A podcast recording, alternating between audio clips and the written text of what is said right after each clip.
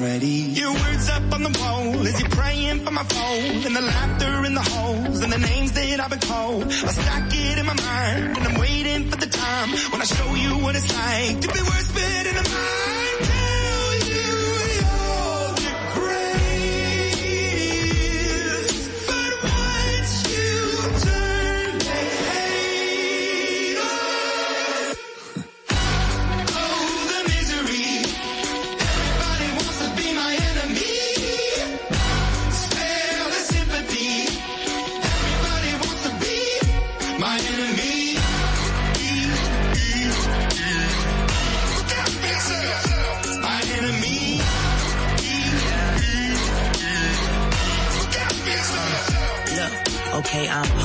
Somebody pray for me. I'm praying that somebody hope for me. I'm staying where nobody supposed to be. I proposed it, being a wreck of emotions. Ready to go whenever you let me know. The road is long, so put the pedal into the flow. The energy on my trail, my energy unavailable. I'ma tell him I see the way go. Hey, when I fly on my drive to the top, I've been out of shape, taking out the box. I'm an astronaut. I blasted off the planet, rock that caused catastrophe, and it matters more because I had it. Now I had, I thought about wreaking havoc on an opposition, kinda shocking. They want static with precision. I'm automatic, quarterback. I ain't talking second, pack it, pack it up on panic, batter, batter up. Who the baddest? It don't matter, cause we is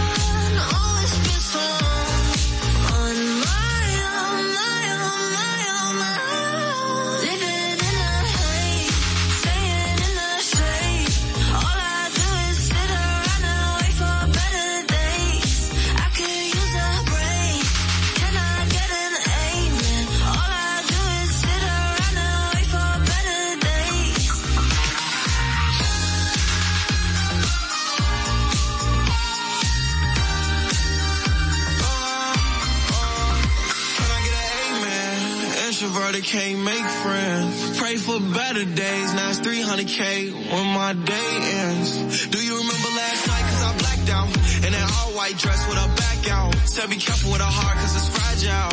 And think about her past make her lash out. See with me, it ain't no worries at all. Any problem, I be there in one call. If we locked in, you my dog. Fanny, you hang pictures on my wall.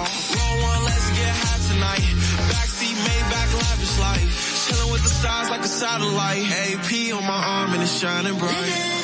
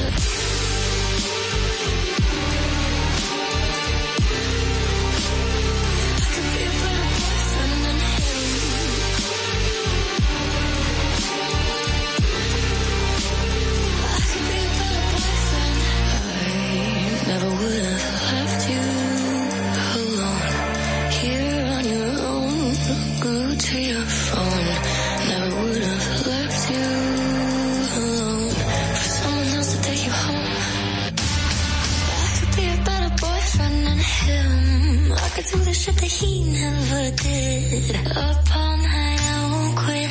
I'm gonna steal you from him. I could be such a. Plus, you know my clothes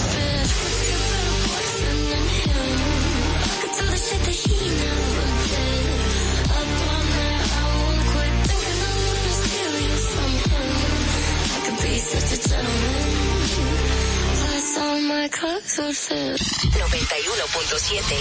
La Roca. Call me what you wanna, I'll be what you wanna. I've been here a thousand times. Hey, hey, falling for another, I don't even bother. I could do it all my life. So tell me if you wanna, cause I got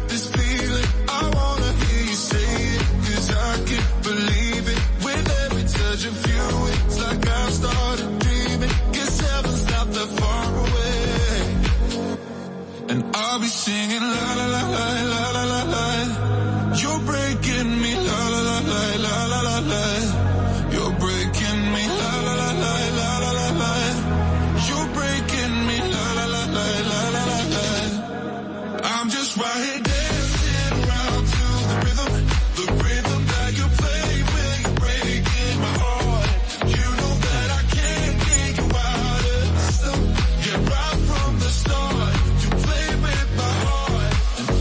singing la.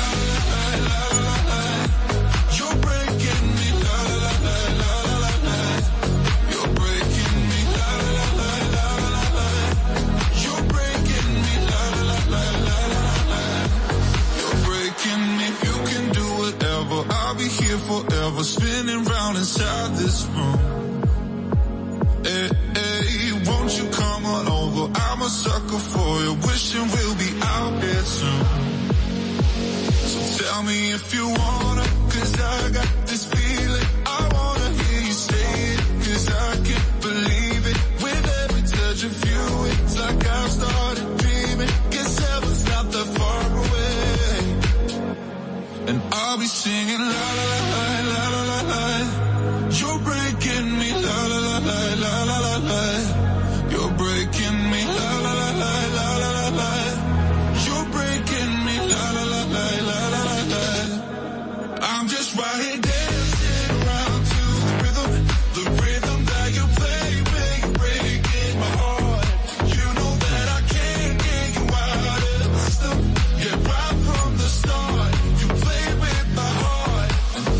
singing la la la la la la la.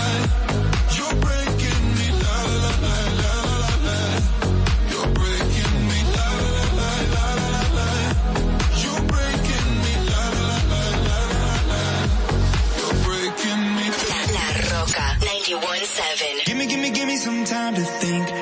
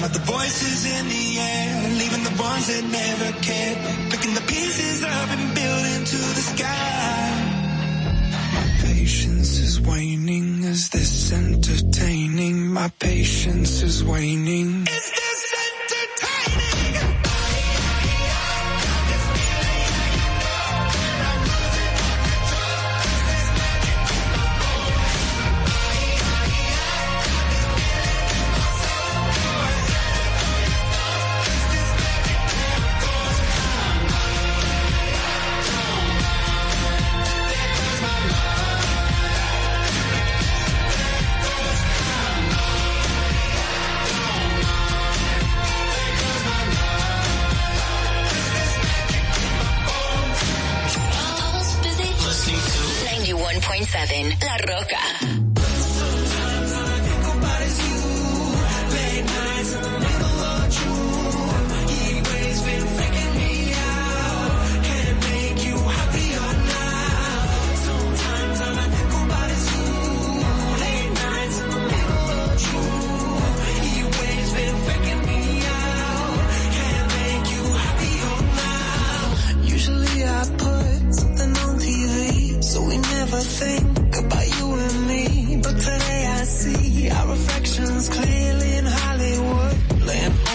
On the screen. You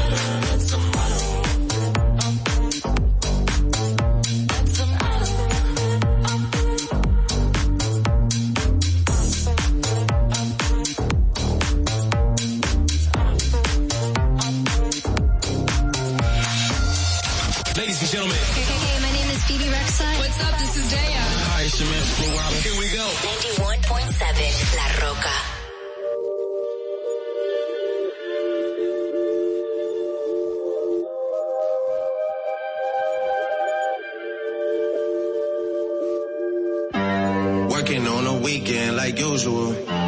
Way off in the deep end like usual. Swear they passed us, they doing too much. Haven't done my taxes, I'm too turned up. Virgil got a paddock on my wrist going nuts. Caught me slipping once, okay, so what? Someone hit your block up, I tell you if it was us. Man, a house in Rosewood, it too plush. Say my day's a number, but I keep waking up. Know you see my text, baby, please say something. Wine by the glass, man a cheapskate, huh? Gotta move on my release day, huh? This is fame, not clout.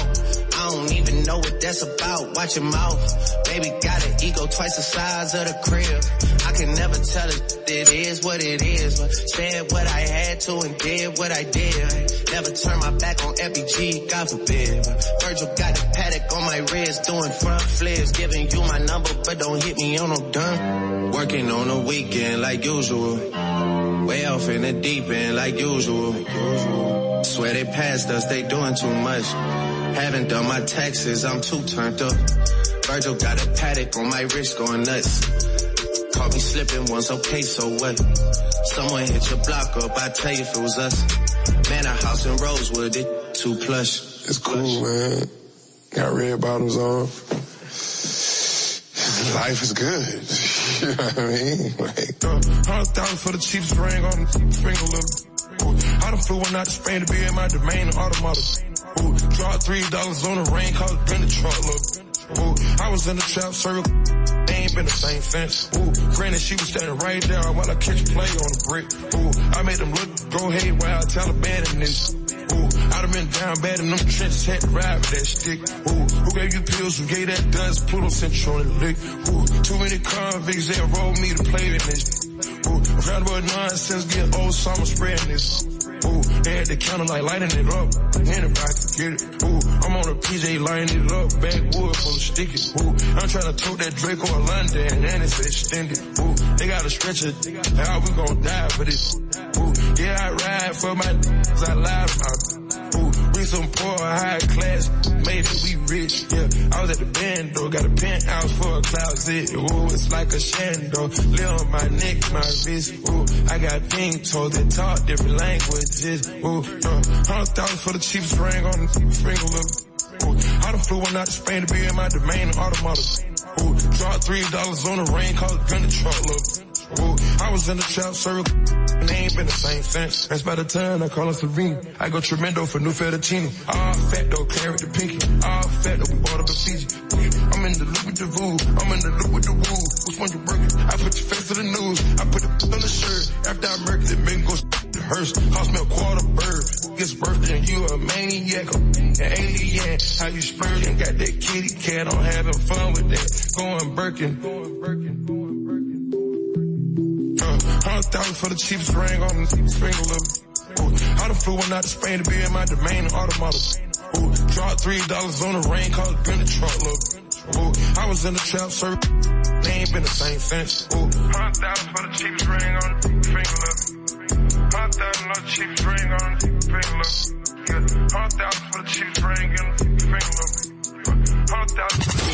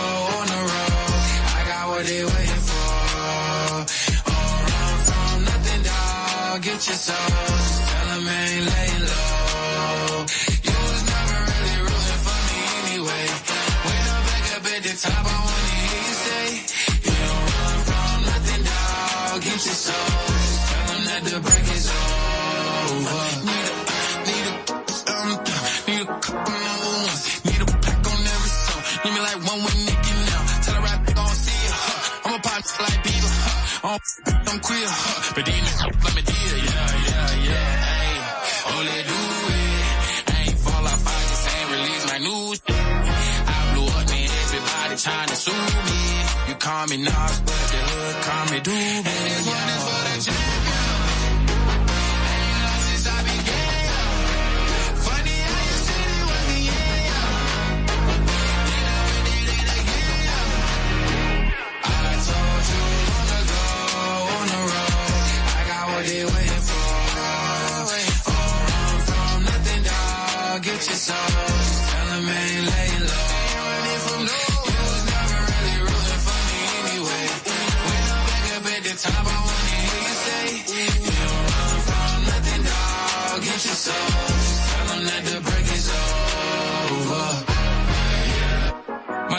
So clean, they couldn't wait to just bash me. I must be getting too flashy. Y'all shouldn't have let the world gas me. It's too late cause I'm here to stay and these girls know that I'm nasty. I sent her back to her boyfriend with my handprint on her.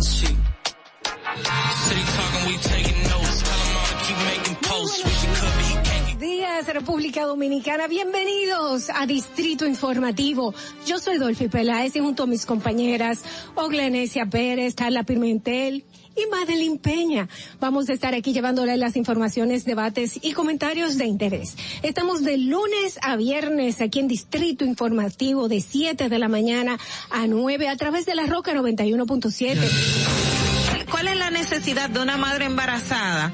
Estar consumiendo alcohol para hacerte sentirla graciosa o para hacer demostrar al otro que tú estás teniendo un nivel de vida igual que las otras. La República Dominicana hacer más para que todos podamos tener asistencia psicológica y psiquiátrica al alcance de nuestras manos, por favor. Eso es muy importante. Lo que sucede es que el ITIQUE, además de que ahora es obligatorio, eh, reúne tres, tres formularios diferentes. Y me parece muy injusto que ustedes, que son cotizantes, que me pagan a mí, porque yo soy empleado de ustedes, porque yo cobro con sus impuestos. Qué bueno que usted lo sabe, ¿eh? me importa tanto tu vida como la mía. Claro, primero me importo yo, porque desde mi bienestar yo podré amarte de forma correcta. Sé que hay tanta gente haciendo comunicación que no debería, que no, no estudió la carrera, que no se preparó para hacerlo. Y entonces, inclusive, llegan a tener renombre y peso y la gente toma como cierto lo que sale de su boca y, y eso es tan delicado. Bueno, muchísimas gracias a todos ustedes, Ogla, Carla. Le quiero dejar con esta frasecita que para mí siempre ha sido muy importante en el momento que digo, ¿por qué no tengo esto o por qué no tengo lo otro?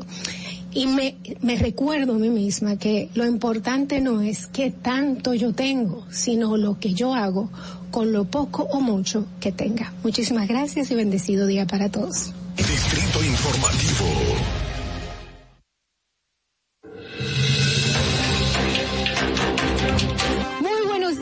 Buenos días República Dominicana, bienvenidos a Distrito Informativo. Yo soy Dolphy Peláez y junto a mis compañeras Oglenesia Pérez, Carla Pimentel y Madeline Peña. Vamos a estar aquí llevándole las informaciones, debates y comentarios de interés. Estamos de lunes a viernes aquí en Distrito Informativo de 7 de la mañana a 9 a través de la Roca 91.7. ¿Cuál es la necesidad de una madre embarazada? Estar consumiendo alcohol para hacerte sentirla graciosa o para hacer demostrar al otro que tú estás teniendo un nivel de vida igual que las otras. La República Dominicana, hacer más para que todos podamos tener asistencia psicológica y psiquiátrica al alcance de nuestras manos, por favor. Eso es muy importante. Lo que sucede es que el ITIQUE, además de que ahora es obligatorio, eh, reúne tres, tres formularios diferentes. Y me parece muy injusto que ustedes, que son cotizantes, que me pagan a mí, porque yo soy empleado de ustedes, porque yo cobro con sus impuestos. Qué bueno que usted lo sabe, ¿eh? me importa tanto tu vida como la mía. Claro, primero me importo yo, porque desde mi bienestar yo podré amarte de forma correcta. Sé que hay tanta gente haciendo comunicación que no debería, que no, no estudió la carrera, que no se preparó para hacerlo. Y entonces, inclusive, llegan a tener renombre y peso y la gente toma como cierto lo que sale de su boca y, y eso es tan delicado. Bueno, muchísimas gracias a todos ustedes, Ogla, Carla. Le quiero dejar con esta frasecita que para mí siempre ha sido muy importante en el momento que digo, ¿por qué no tengo esto o por qué no tengo lo otro? Y me, me recuerdo a mí misma que lo importante no es qué tanto yo tengo, sino lo que yo hago con lo poco o mucho que tenga. Muchísimas gracias y bendecido día para todos.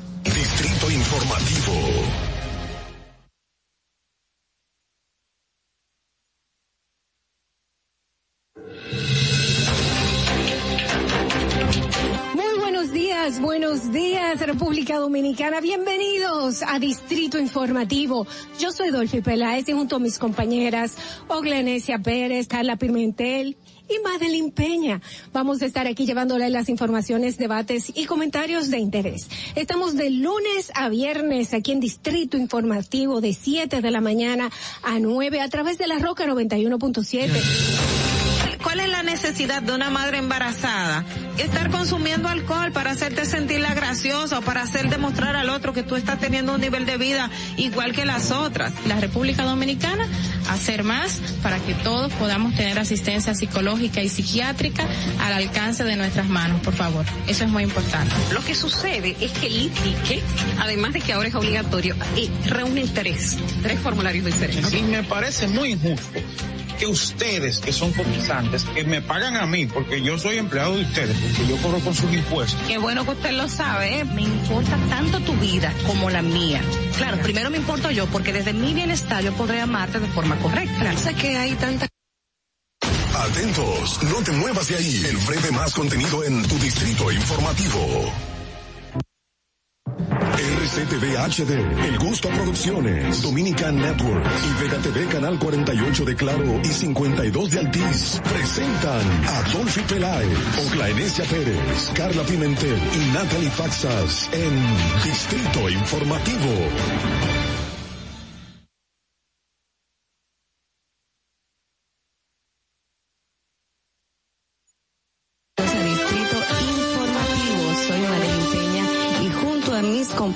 Compañeras Oglenecia Pérez, Carla Pimentel, Natalie Fatsa, le estaremos llevando las informaciones, debates y comentarios de interés.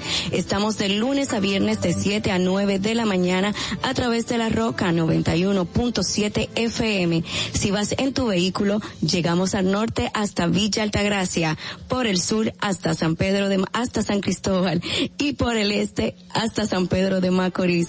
Pueden vernos en vivo en nuestro canal de YouTube Distrito Informativo. Síguenos en las redes sociales, Twitter, Instagram, arroba Distrito Informativo.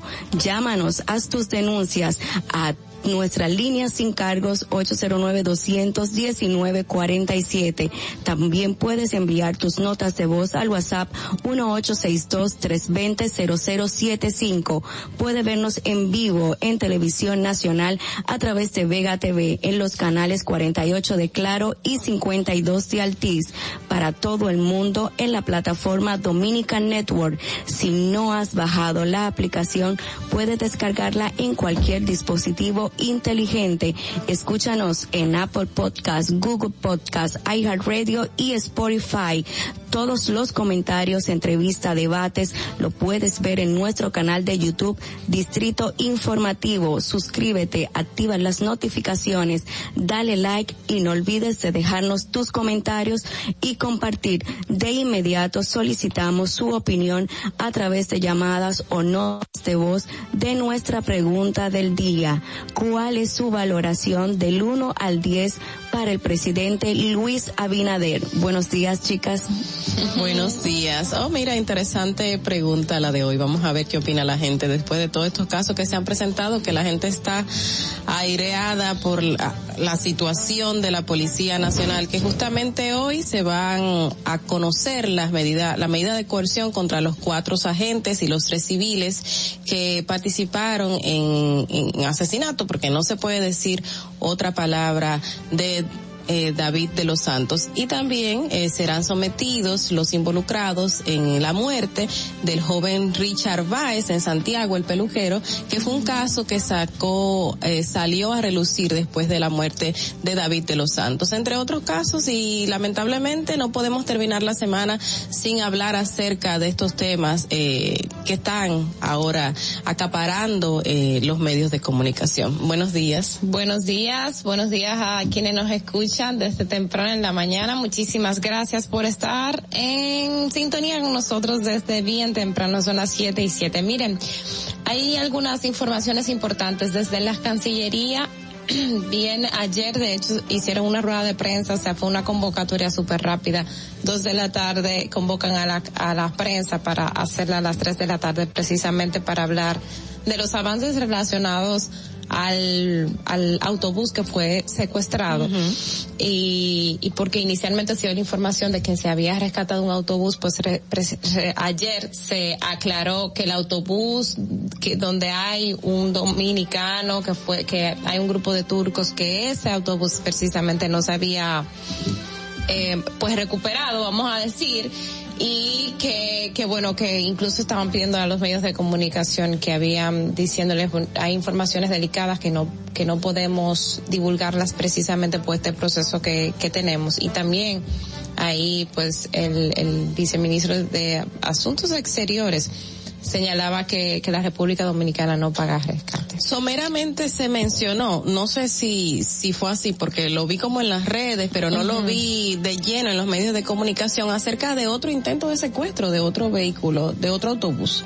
¿Tú tienes información sobre Mira, eso? ¿Se dio algo en la rueda de prensa? Ayer, lo, ayer la información que se nos dio fue que hubo un autobús que se liberó. Y entonces inicialmente estaban diciendo que era el autobús de metro. Ajá. Y después entonces aclararon, este autobús que, supue- que fue que fue liberado dis- es de Capital Coach Line, que también fue como capturado en la misma zona donde fue capturado el, el, el de metro cuando te- cuando salía hacia la República Muchísimos casos, ¿eh? Bueno, es, mismo. Estas y otras informaciones, no se pierdan nuestros titulares luego de ver qué aconteció, o mejor dicho, escuchar qué aconteció un día como hoy. Para que no se te olvide, en el Distrito Informativo, Dominica Networks presenta Un día como hoy. Un día como hoy, 13 de mayo del 2003, el gobernador del Banco Central, José Lois Malcún, pronuncia un discurso en el Palacio Nacional en horas de la noche ante el presidente Hipólito Mejía, el presidente de la Suprema Corte de Justicia, Jorge Subero Isa, empresarios y directores de medios de comunicación, en el cual denuncia que el Baninter cometió un fraude por más de 55 mil millones de pesos con la realización de operaciones fraudulentas y la existencia de un banco fantasma que operó durante 14 años. Un día como hoy, en el año 2010, el nadador dominicano Marcos Díaz finaliza la primera de las cuatro etapas del proyecto que tenía como fin cruzar a nado los cinco continentes. En esta primera etapa, Díaz nadó una distancia de 19.7 kilómetros en 4 horas, 11 minutos y 38 segundos, saliendo de Huatún en Papua Nueva Guinea, Oceanía, y llegando hasta la comunidad de Mabo en Indonesia, Asia. Para que no se olvide, en Distrito Informativo te lo recordamos, un día como hoy. Distrito Informativo. 7:10 de la mañana y a continuación las principales noticias en Distrito Informativo para hoy viernes 13 de mayo de 2022. El defensor del pueblo Pablo Ulloa otorgó un plazo de cinco días al director de la Policía Nacional Mayor General Eduardo Alberto Ten para que dé respuesta de las investigaciones en contra de agentes de esa institución adscrito a la Dirección General de Seguridad de Tránsito y Transporte Terrestre DGCET que agredieron a miembros de esa institución y representantes de los medios de comunicación. Ulloa sostiene que mantiene el interés de conocer el avance del procedimiento disciplinario contra los miembros de la DGCET de los que de los que agredieron a él, a miembro de ese órgano y de los medios de comunicación que lo acompañaban en una inspección al centro de retención vehicular Canódromo tras denuncias de irregularidades que allí se realizaban. Que por cierto, eso fue un hecho que ocurrió el 11 de abril y el señor Pablo Ulloa, el defensor del pueblo, manifiesta de que ya han pasado 30 días y que no se ha dicho. Un mes. Eh, exacto, un mes y no se ha dicho exactamente cuáles esas son esas sanciones disciplinarias o de otro tipo que se vaya a, a aplicársele a estas personas que están involucradas en este hecho. En otra información, eh, el ministro, Ministerio Público archivó la querella presentada el año pasado contra el subdirector. No, no archivó esa querella por supuestas irregularidades a su gestión. Eso está, eh, eso está un poco delicado porque realmente la querella contra el director de Impostón no fue archivada. Bueno, la, eh, te- le- déjame dar, déjame Sí. comentarte algunas cosas. Le- eso fue lo que fue archivado fue una denuncia que interpuso Exactamente. eh, Pablo Ulloa porque no se le había eh, otorgado. Hay, hay que sí, sigue ese ajo porque no se le había otorgado una información de unos can- de unas personas que habían sido canceladas y como el señor eh, del Impostón pues está suspendido, investigado por actos de corrupción, entonces ahí como que no se define bien el, el- la, la parte jurídica. Exacto, ¿qué fue Entonces, en sí? Eh, bueno, eh, ya, ya eso fue explicado, así que vamos a otra información, señores. La República Dominicana no paga el rescate de sus ciudadanos que son secuestrados por eh, pandillas en Haití, según Hats- Hatzel Román, viceministro para Asuntos Consulares y Migratorios del Ministerio de Relaciones Exteriores, o sea, el MIREX. El funcionario se refirió, pero no ofreció detalles sobre el rapto, que ahorita estaba hablando Natalie acerca de ese tema, sobre el rapto de un autobús de la compañía dominicana Metro en que viajaban 12 personas, ocho ciudadanos turcos, tres haitianos y un dominicano, y dice, el Estado dominicano no paga secuestros, como tampoco pagan otros estados, según aseguró el viceministro para Asuntos Consulares y Migratorios del MIREX.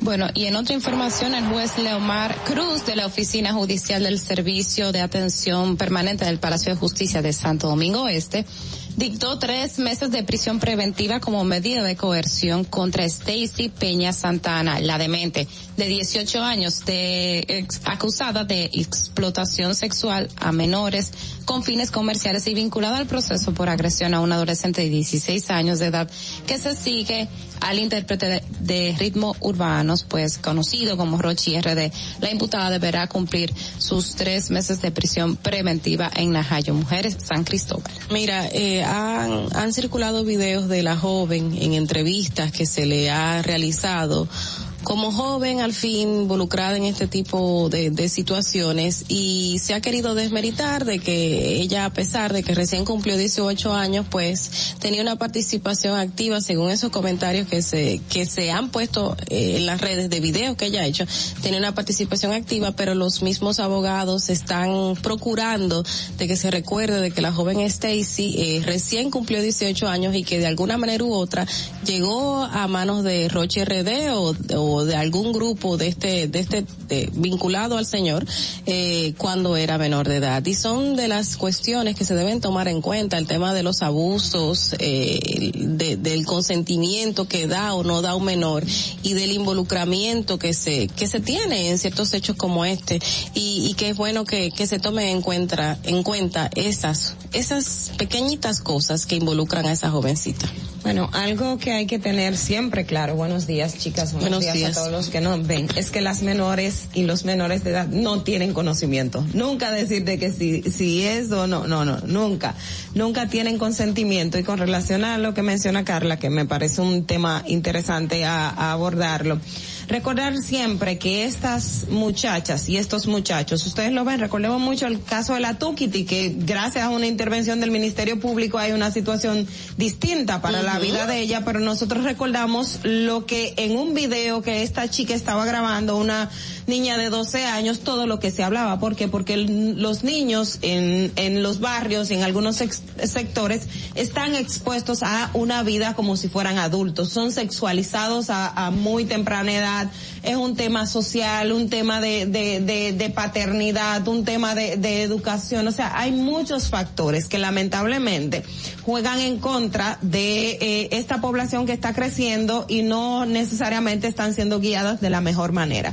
El caso de la demente, usted la puede, y yo le digo a todo el mundo, vea los videos, usted ve las entrevistas que haya hecho, pero usted se va a dar cuenta que quien está hablando es una muchacha que no tiene nada en la cabeza, o sea, no tiene nada en la cabeza porque no, no, o sea, su edad, lo que ha aprendido no le permite y no razona como, como, como, como nosotros quisiésemos que fuera y que lamentablemente ha vivido una vida del, de la cual muchos han entendido que es normal y lo vemos que, que adultos lo, de hecho, te lo normalizan diciendo, no, es que estas muchachas tienen mucha calle, estas muchachas tienen mucho bagaje, o sea, no, o sea, es un no rotundo a Yo todo no esto. sé, yo no sé si es un circo o no, como quiso manifestar eh, uno de sus abogados, pero lamentablemente cuando uno le escucha en esos videos de esas entrevistas, esa muchacha no tiene ni consistencia ni coherencia en lo que está diciendo.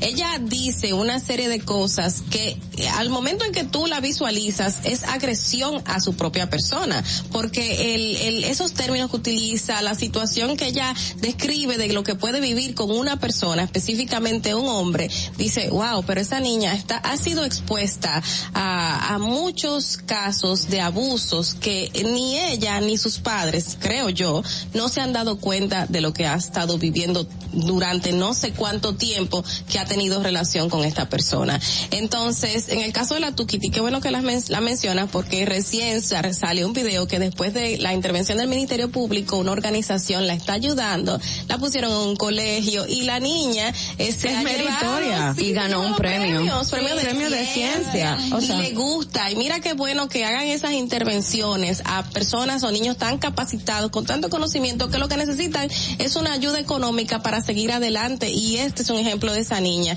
Qué bueno que esté en esta situación ahora mismo. Muy diferente. Eh, dale, Olga. yo, yo quiero aclarar también de lo que hablaban hace un momento de la querella en el caso de, del exdirector del impostón, que muchas personas han dicho que el Ministerio Público ha archivado las investigaciones y, y que son dos cosas completamente diferentes. Una son las irregularidades que se dio a conocer a través del programa de la periodista Nuria Piera y todo lo que implicó un proceso para la administración al interno del impostón y otra es Por una que querella.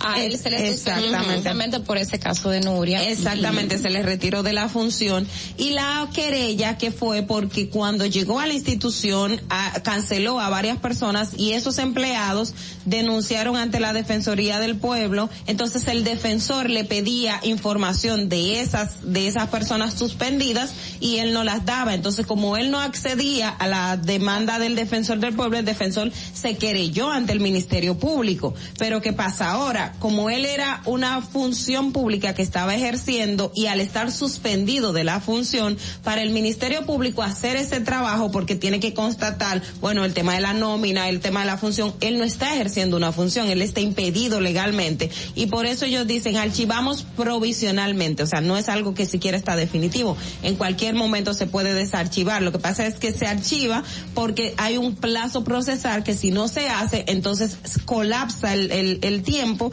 y ahí sí que el Ministerio Público no puede hacer nada. Miren, en otra información quiero resaltar que el centro, el, el COE, el Centro de Operaciones de Emergencia, pues aumentó a 10 en el día de ayer las provincias en alerta verde por posibles crecidas de ríos, arroyos y cañadas, así como inundaciones repentinas o urbanas. Em, debido a que continuarán las lluvias por la vaguada asociada a un sistema frontal en el país, hay que decir que María Trinidad Sánchez, Monteplata, Samaná, Hermanas Mirabal, Puerto Plata, Duarte, La Vega, Monseñor Noel, Espaillat y Sánchez Ramírez son las provincias que en este momento están en, la, en alerta verde.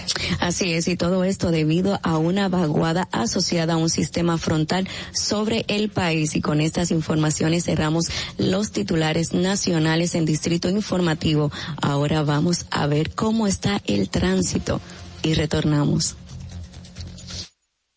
Para que llegues a tiempo y no te compliques con el clima, te traemos en el Distrito Informativo el tráfico y el tiempo. Y así se encuentra el tráfico y el tiempo a esta hora de la mañana en Santo Domingo.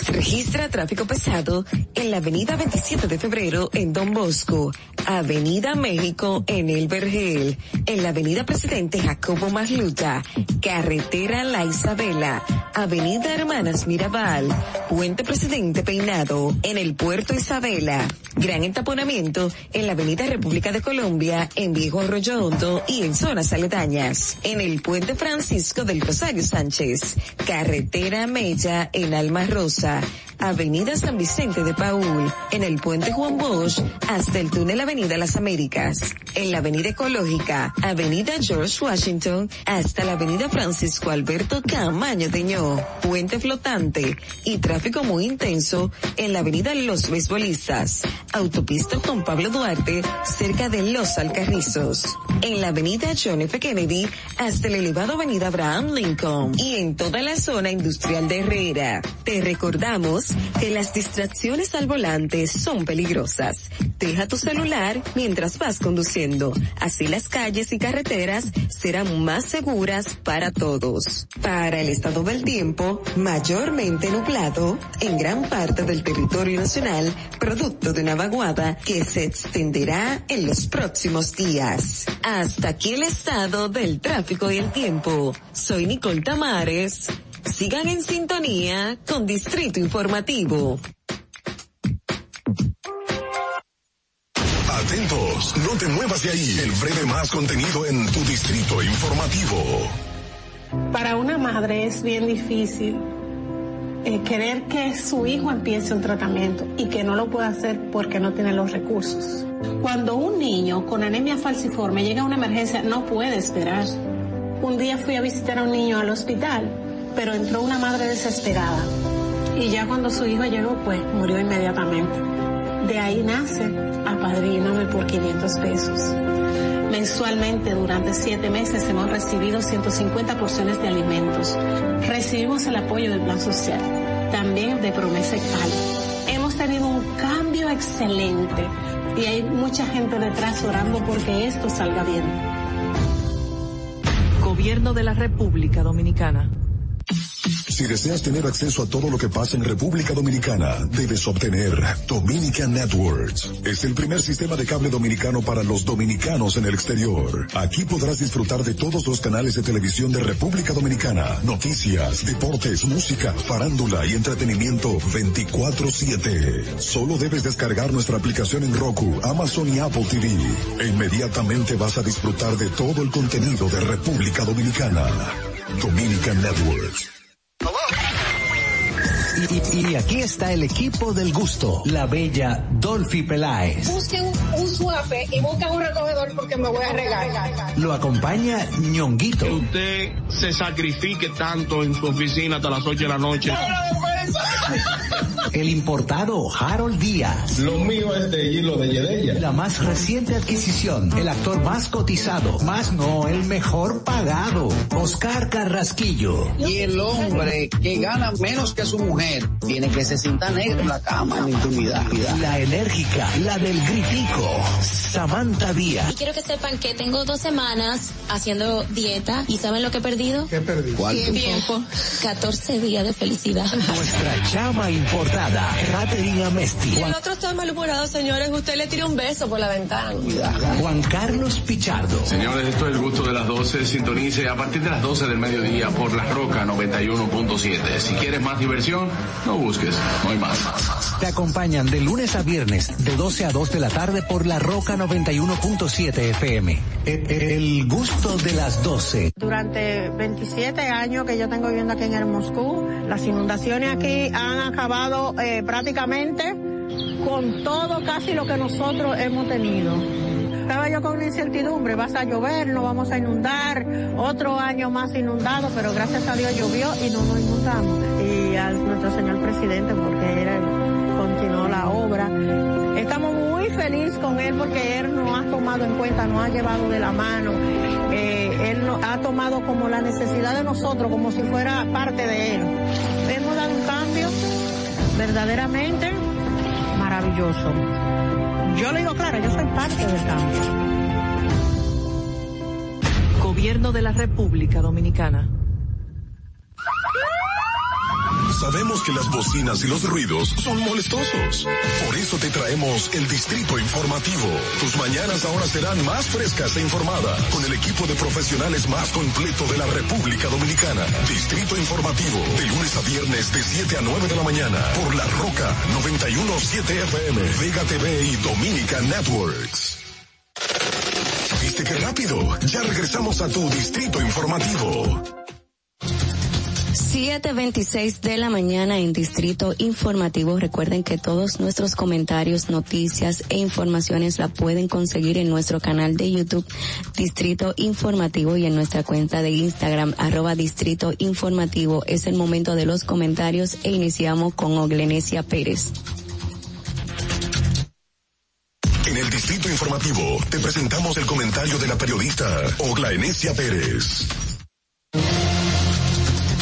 Raíz de, de, todo lo que ha sucedido con relación a los casos eh, de muertes en, las, en los destacamentos policiales y las actuaciones judiciales, en estos días, eh, además del, de las medidas que vimos que anunció el gobierno con relación a la reforma que llevan eh, a cabo, eh, se ha dado a conocer también la, la creación o ya un sistema que tiene unos siete años eh, en prueba o en desarrollo para de, depurar a los ciudadanos y que la policía entonces pueda eh, al momento de, de antes de ingresar a un destacamento o al momento de fiscalizar a una persona en la calle entonces acceder a esa a esa plataforma o esa o esa ese instrumento que se ha creado y quiero precisamente llamar la, atención, no quiero ser de, la, de las que echan el jabón en el sancocho, pero suele pasar que cuando tenemos una situación como esta, donde la sociedad está haciendo unas demandas,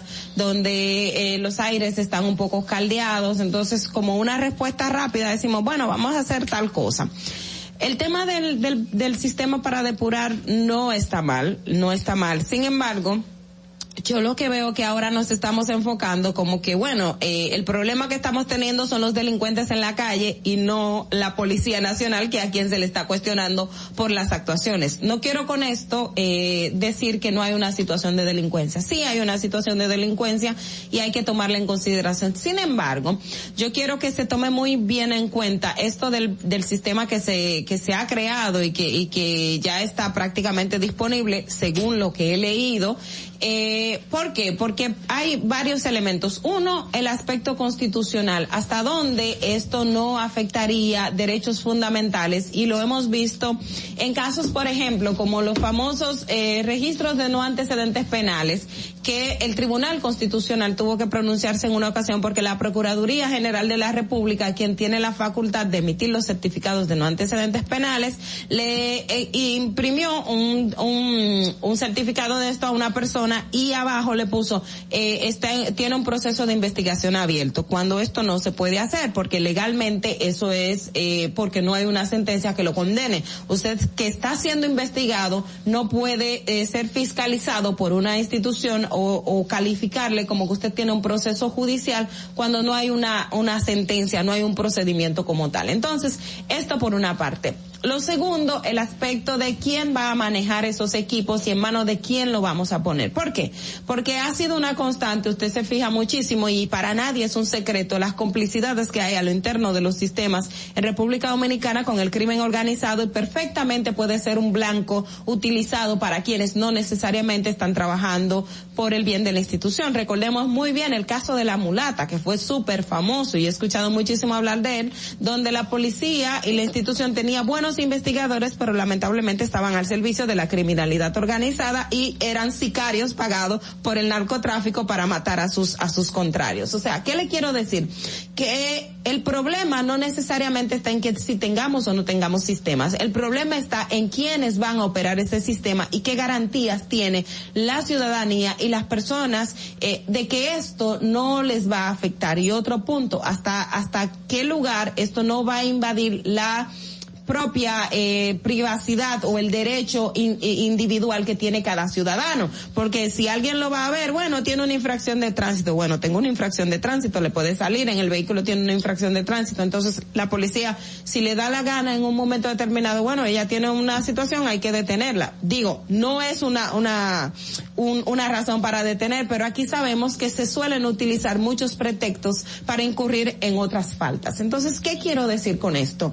Tomemos muy en serio este sistema. Me, yo estoy segura de que puede y va a aportar muchísimo porque también fungirá como base de datos, pero no nos centremos solamente en que, bueno, vamos a tener esto para saber cuál es, dónde está la delincuencia, dónde se, se, quienes incurren o quienes no, porque además dice que la propia policía va a crear su base de datos. Ustedes saben las famosas fichas que tiene la policía, que no es la ficha que tiene el Ministerio Público, el registro de antecedentes penales. Entonces, eh, es mucho cuidado, es mucho cuidado. Yo quiero que esto me- se debata bien, se conozca bien, se busque todo lo que, lo que dice la norma y que esto no vaya en contra de la propia ciudadanía cuando queremos dar respuesta a una situación que se está dando en estos momentos y un poco para eh, caldear los aires. Básicamente es, es el llamado que estoy haciendo en el día de hoy. No estoy en contra del sistema, pero sí vamos a pensar quiénes lo van a tener y hasta y cuáles son los límites o, hasta dónde esto eh, implicaría implicaría aspectos que vulneren la derechos fundamentales y también el buen ejerci- ejercicio de, la función y, el, del del libre tránsito y de todo lo que tenga que hacer un ciudadano en República Dominicana. Fernando, vamos contigo. Distrito Informativo. 7.32 de la mañana y les recuerdo la pregunta del día, ¿cuál es su valoración del 1 al 10 para el presidente Luis Abinadel? Recuerden que pueden enviar sus notas de voz al WhatsApp 1862-320-0075 y pasamos con el siguiente comentario de Carla Pimentel. En el Distrito Informativo te presentamos el comentario de la periodista Carla Pimentel. Yo voy a seguir en ese mismo orden de la Policía Nacional y de las situaciones que se han presentado en la actualidad. Y no quiero que terminemos esta semana sin tratar este tema a profundidad. Y las acciones que se han visto involucradas esos agentes de la policía, que se han viralizado, se han eh, puesto en la palestra pública y todavía se siguen mencionando por la conmoción que causó a toda la población estos hechos. Lamentablemente la historia de la policía, y eso lo hemos dicho aquí en muchas ocasiones, es de una policía represiva. Y es algo eh, que muchos dirán, bueno, es algo cultural en la institución, siempre se ha visto eh, casos de violencia, agresiones de policías a ciudadanos, tanto en el momento en que se detiene como en el momento en que se hace algún tipo de protesta y cómo la policía eh, acude a, a- apaciguar o, o acude a, apresar a alguien.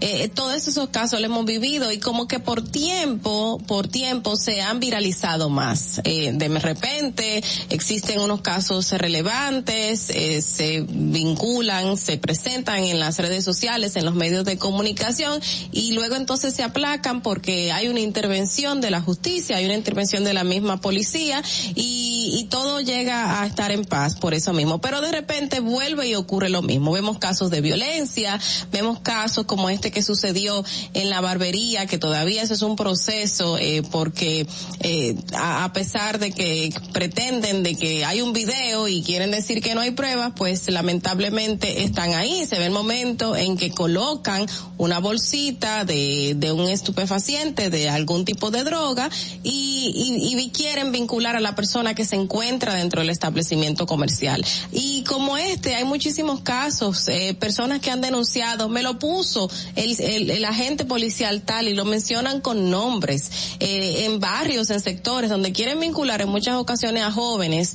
que puede ser que tengan o no que ver con algunos hechos de este tipo, pero que esa no es una manera de que pueda ser arrestado. Y, y lo ven así, y hemos visto muchísimos casos de este tipo porque esto es un abuso por parte de esos agentes que están en ese momento participando en esas acciones. Y lamentablemente se toman medidas eh, que muchas veces no dan al traste con nada positivo. En la actualidad, hace unos meses se desarrolló todo un comité, como siempre, de los que siempre se hacen eh, por decreto, donde reúne un grupo de expertos, personas eh, expertas en el tema, como fue el caso de, de abogados para la Policía Nacional, abogados, eh, miembros de distintas instituciones, de la sociedad civil, para hacer una reforma integral, completa de esta institución pública.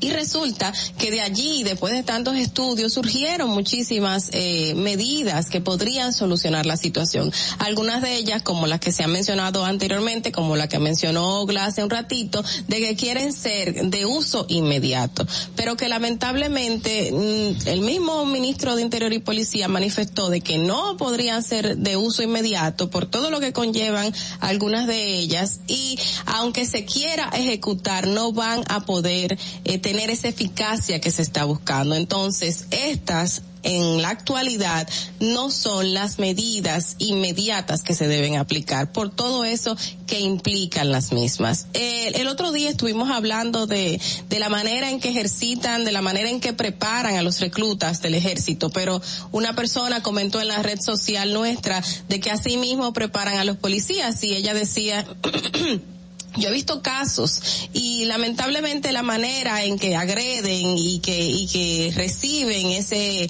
esa preparación según su comentario no podría eh, sacar a una persona íntegra o bien preparada eh, por los abusos que recibe y según la persona menciona esos mismos abusos los va a replicar en la calle. Entonces el mostrar un interés completo eficaz eh, eh, eh, dirigido directamente a esa preparación que reciben nuestros agentes es fundamental. Y es la primera la primera acción que se tiene que tomar desde raíz eh, cambiar todo ese proceso de preparación que reciben de conocimiento nuestros agentes o futuros agentes cómo son preparados las evaluaciones psicológicas luego cuánto tiempo tienen que durar en ese proceso para ir a la calle. Un policía aquí lamentablemente está preparado supuestamente a los tres meses y ya inmediatamente es puesto a patrullar o sea lo que sea que le toque en ese momento después de salir de este proceso de supuesta preparación. Ese debe ser el enfoque inicial, el recurso humano.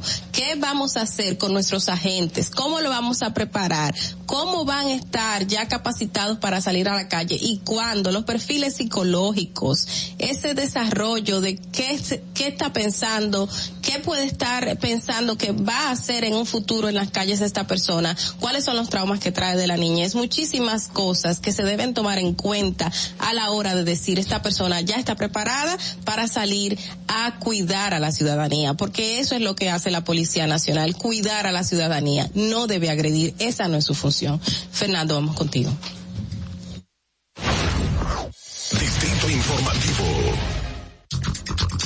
Este y todos nuestros comentarios quedan grabados en nuestro canal de YouTube y en nuestra cuenta de Instagram, arroba Distrito Informativo. Continuamos con Natalie Fatsas. En Distrito Informativo te presentamos el comentario de la periodista Natalie Faxas. Por aquí andamos.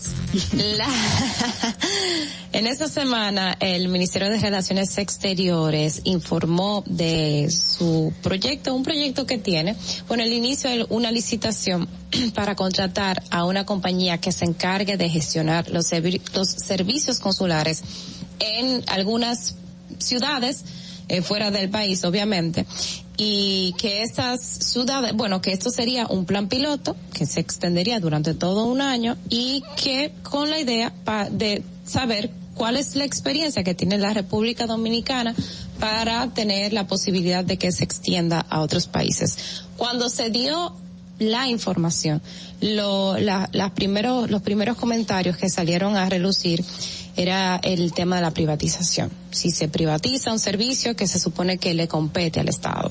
Vamos primero por parte, vamos a explicar en qué consiste esta contratación que se presta a hacer el Ministerio de Relaciones Exteriores. Lo primero es que los servicios consulares, estas compañías que son compañías que tienen años trabajando, tienen experiencia trabajando con otros países que ya desde hace años lo hacen, es que se encarga de la recepción de documentos, de, de documentos de los servicios. Usted va a solicitar una visa, le reciben los documentos, le hacen la cita, le gestionan la cita le reciben los documentos, le reciben sus datos biométricos y también son las, enca- las encargadas de informar al usuario sobre cómo va el proceso, mandarle el correo, decirle, mire, usted puede venir a buscar ya su pasaporte está listo, ese tipo, a eso es que se encargan estas compañías. Dicho esto, lo que pretende hacer el Ministerio de Relaciones Exteriores con la contratación de esta compañía es, vamos a decir, eficientizar los servicios consulares, porque son procesos que se agotan, que mm, básicamente son procesos de papeleo, porque la decisión final que tiene el Estado de otorgarle a una persona por las condiciones que tiene un visado sigue quedando en manos del Estado. Lo que va a hacer esta compañía es procesar la documentación que el Estado necesita para decidir si da una visa o no y entregar esa documentación. Así es que, como funcionan estas compañías. Como ya dije, eso es un plan piloto que se pretende implementar en seis ciudades Caracas, Boston, Barcelona, Santiago de Chile, Buenos Aires y también en Pekín, con la idea de ver primero de captar la experiencia que se tiene en la República Dominicana para entonces saber si, si se va a seguir, seguir extendiendo. Dicho esto, hay algo que yo quiero resaltar con relación a, a este proceso de licitación. Primero, cuando tú verificas los, los documentos, tú dices, bueno, ¿cuánto le costará esto al Estado? pues resulta que la documentación que ha dado el Ministerio de Relaciones Exteriores en su proceso de compra dice que no, que la compañía, o sea, que el Estado no derrogará, no derrogará dinero a esa compañía, o sea, no le pagará por el servicio, sino que el servicio que ella hace lo eh, captará el dinero de los usuarios que paguen el, el servicio. Por ejemplo, si yo quiero, es- estoy en, en, en Caracas, quiero una visa eh, dominicana, yo pago por la visa dominicana y pago un extra por el servicio que me da la compañía. Y ese servicio, ese, ese pago extra del usuario es lo que va a recibir la compañía como remuneración. Por eso es que su documentación, uno de los procesos, eh, los procesos de compra siempre tienen los, la, una documentación que, le, que dice, yo dispongo de tanto dinero para hacer esta compra o para hacer este proceso. Y la documentación que tiene el Ministerio de Relaciones Exteriores es una hoja explicando que esta, que esto no será un, o sea, que no hay dinero disponible para, para este para la contratación de esta compañía, porque esta compañía, eh, pues recibirá el dinero de esta forma. Dicho esto, hay algunos ejemplos que yo quiero colocar. Yo no sé si ustedes se acuerdan que hace años, años, yo estaba pequeñita cuando fui un día acompañar a mi madre a buscar un, un- una visa, ella estaba gestionando una visa para ir a España. Yo recuerdo que yo me leva, o sea, que nosotros salimos cuando obviamente no había sol, eran las cuatro o cinco de la mañana y desde esa hora había gente, o sea, la gente amanecía haciendo fila. Y recuerdo yo de niña, yo no tenía 15 años todavía, de una muchachita que se que se desmayó por el por el tema la visa la gente el, el tumulto eh, todo eso. O sea eso es precisamente lo que se quiere, eh, eh, lo que, eso es precisamente lo que, no es lo que se quiere evitar, sino lo que las, los países han evitado con la can- contratación de estas, de estas, de estas compañías, porque ahora si usted fue a buscar, ha ido a buscar una visa Schengen para ir a España, sabrá que primero tiene que hacer una cita y que la documentación suya se la recibe en una oficina que está en Unicentro Plaza, aquí en el Distrito Nacional. Y esa compañía también es la que se encarga de decirle venga a buscar su pasaporte.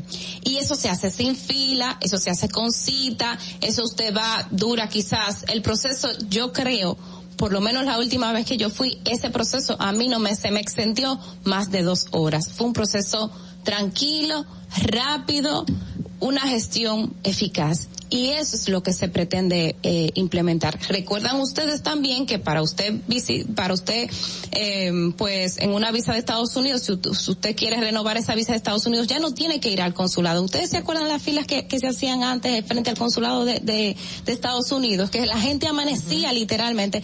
Pues eso es lo- las cosas que se están evitando. Estas esta, estos países con la contratación de un servicio externo para que se encargue de recoger todos los papeles, recoger lo que es la, la- es el papeleo, lo que tiene que ver con, con, con la contratación, la, el, captar los datos biométricos y gestionar, mandar un correo, decirle, mire, tu talito, no talito, eh, eso fue lo que pasó, informarles de ese proceso. Y eso es lo que países como, y ya les puse el ejemplo, como España, aquí en la República Dominicana y, y obviamente en otros lados, eh, países como España y Estados Unidos han contratado este servicio externo para gestionar sus consulados. También creo, si mal no recuerdo, que la Embajada de Canadá también tiene ese proceso aquí en la República Dominicana. Usted va a una oficina, usted deja su papel, usted se olvida del mundo y al, al tiempo le mandan un correo, ven a buscar su pasaporte y ahí acabó todo. Usted ni siquiera ve un cónsul.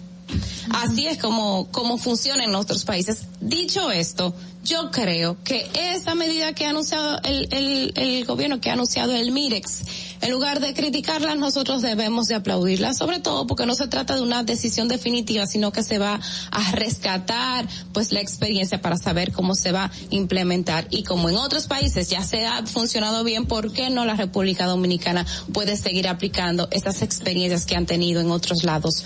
Bien. Fernando, vamos contigo.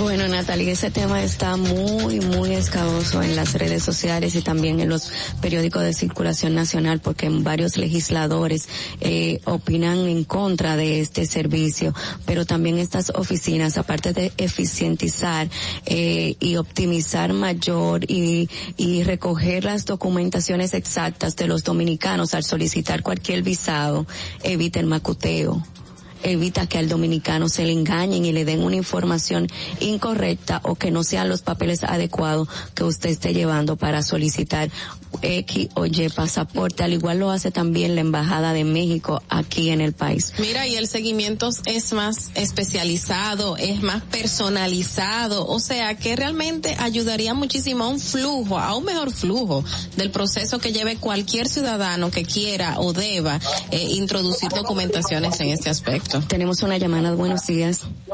Buenos días, chicas. José Jiménez, desde la ciudad de Nueva York. Bueno, José, José, cuéntanos. Cada día los, las escucho atentamente, por hoy les presté más atención. Felicidades a Ogla, Carla.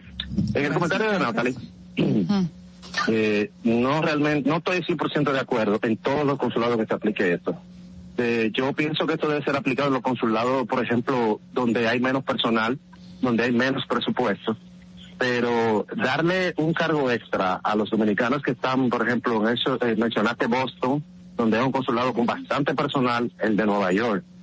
Y tú tienes acceso a la nómina pública del MIREX y notarás que a nivel internacional tienen un sinnúmero de empleados. Entonces, ¿para qué están estos empleados? Eh, com- existe la comparación de, de, de embajada estadounidense y la de España, la cual la embajada de España no tiene aquí, eh, no tiene en República Dominicana un personal suficiente para manejar la cantidad de visas Sí y tiene mucho menos el, el gringo. Sí tiene personal. ¿Quién? Sí, la embajada, la, emba- la embajada, o sea, el consulado de, de España tiene un Sí, sí, pero no, no para manejar la cantidad de visas. suficiente, suficiente, dice él. ¿Entiendes? Lo que quiero decir es que estoy de acuerdo que utilizan estas compañías en, en las embajadas eh, donde no tienen como esa cantidad de, de- de personal, pero por ejemplo, en- si tú vas al consulado de Nueva York, el de Boston, ahí sobran la gente. Entonces, contratar para que los usuarios tengamos que pagar un servicio adicional, yo creo que es una, eh, eh, eh, no, no estaría bien. Pero hay que Esta- ver, no. hay, lo que hay que ver, porque, a ver, ¿cuántos, por ejemplo, cuántos empleados hay en Boston? ¿Y cuántas solicitudes se, han, se, han, se han dado en Boston? Esas son Hay, informaciones hay, que- hay muchos. Hay. En, en esos dos específicamente. Pero entonces vámonos con Boston porque Boston sí se va a aplicar. Es, es, lo, es la contratación que se está haciendo. Si en Boston se está haciendo, primero, ¿cuántas solicitudes se hacen? Te, te puedo, te puedo citar en donde hay consulados que, que no hay mucha gente. Por ejemplo, se va a abrir una hora en Orlando con el amigo Oli- Olis Matos. Es nuevecito eso. ¿Entiendes? ¿Cuántos empleados puede tener? El de Miami no maneja, no tiene tanta gente. Pero o el también de eso Washington. puede influir la cantidad de dominicanos que hayan en cada pa- en cada ciudad. Sí, Sí, pero Pero hay una cosa también, José. Porque va- vamos, vamos, vam- vamos por partes. Vamos por parte. Mira, esto, como dice como Jack el Destripador. aunque haya muchos empleados, estamos hablando, aunque haya capacidad de empleomanía, estamos hablando de procesos tediosos que son papeleos, que son la recepción de documentación, esto y aquello, y es un servicio que lo va a pagar el usuario. Aquí en la República Dominicana está ahí contemplado, usted va y, y y pone en Google cuánto cuesta una visa de, para ir a España, te sale cinco mil y tanto, el servicio 900 y tanto. Una persona que está en condiciones para pagar cinco mil pesos para una para una visa te puede pagar 900 pesos para ese servicio y eso implica que en lugar de, de, de estos empleados se está recibiendo esa cantidad de documentación que venga ponga su, su dedo aquí que su huella dactilares que déjame mandar un correo a fulanito para que venga a buscar su pasaporte. Todo eso lo puede estar haciendo en otros servicios en otros en otras funciones consulares. Entonces, disculpa, le estaremos pagando, le estaremos pagando de más a esos empleados, porque para eso fue que está, está destinado esta oficina no, consular. No, no, porque acuérdate hay otra cosa, José, también en los consulados no solamente está la parte de, de los visados, no solamente está la parte de, del- de los pasaportes, también existen los procesos eh, legales que se dan. Por ejemplo, yo he fungido como eh, representante o apoderada legal aquí en República Dominicana para familiares que tengo en el exterior. Entonces tienen que ir al consulado, hacer un papel notarial, hacer un acta con un con un oficial que está ahí. O sea, es una serie de, de información y acciones que hace el oficial consular en esos en ese estado que no solamente se limita a la parte de, de la visa. Yo tengo también mis reservas en cuanto a que si se debe o no se debe, pero por ejemplo con, con los casos que se plantean, bueno, tú dices, bueno, sí, da, vale la pena si si vas a, a descongestionar, porque a veces no hay no existe la capacidad operativa para dar respuesta. Exactamente, que aunque Bueno, me- tengamos, ¿sí? Te puedo decir que los cita- como te dije, en los que de los que mencionaron, me mandaron hasta Pekín. Yo me imagino que ese consulado de embajada no tiene tanta gente. Yo digo, en los más grandes, donde hay mucho volumen, no creo que sea necesario, porque ya de por sí tiene un costo alto el ir a estos O sitios. sea, donde hay mucho Eh, volumen de, de, de gente pidiendo esa visa.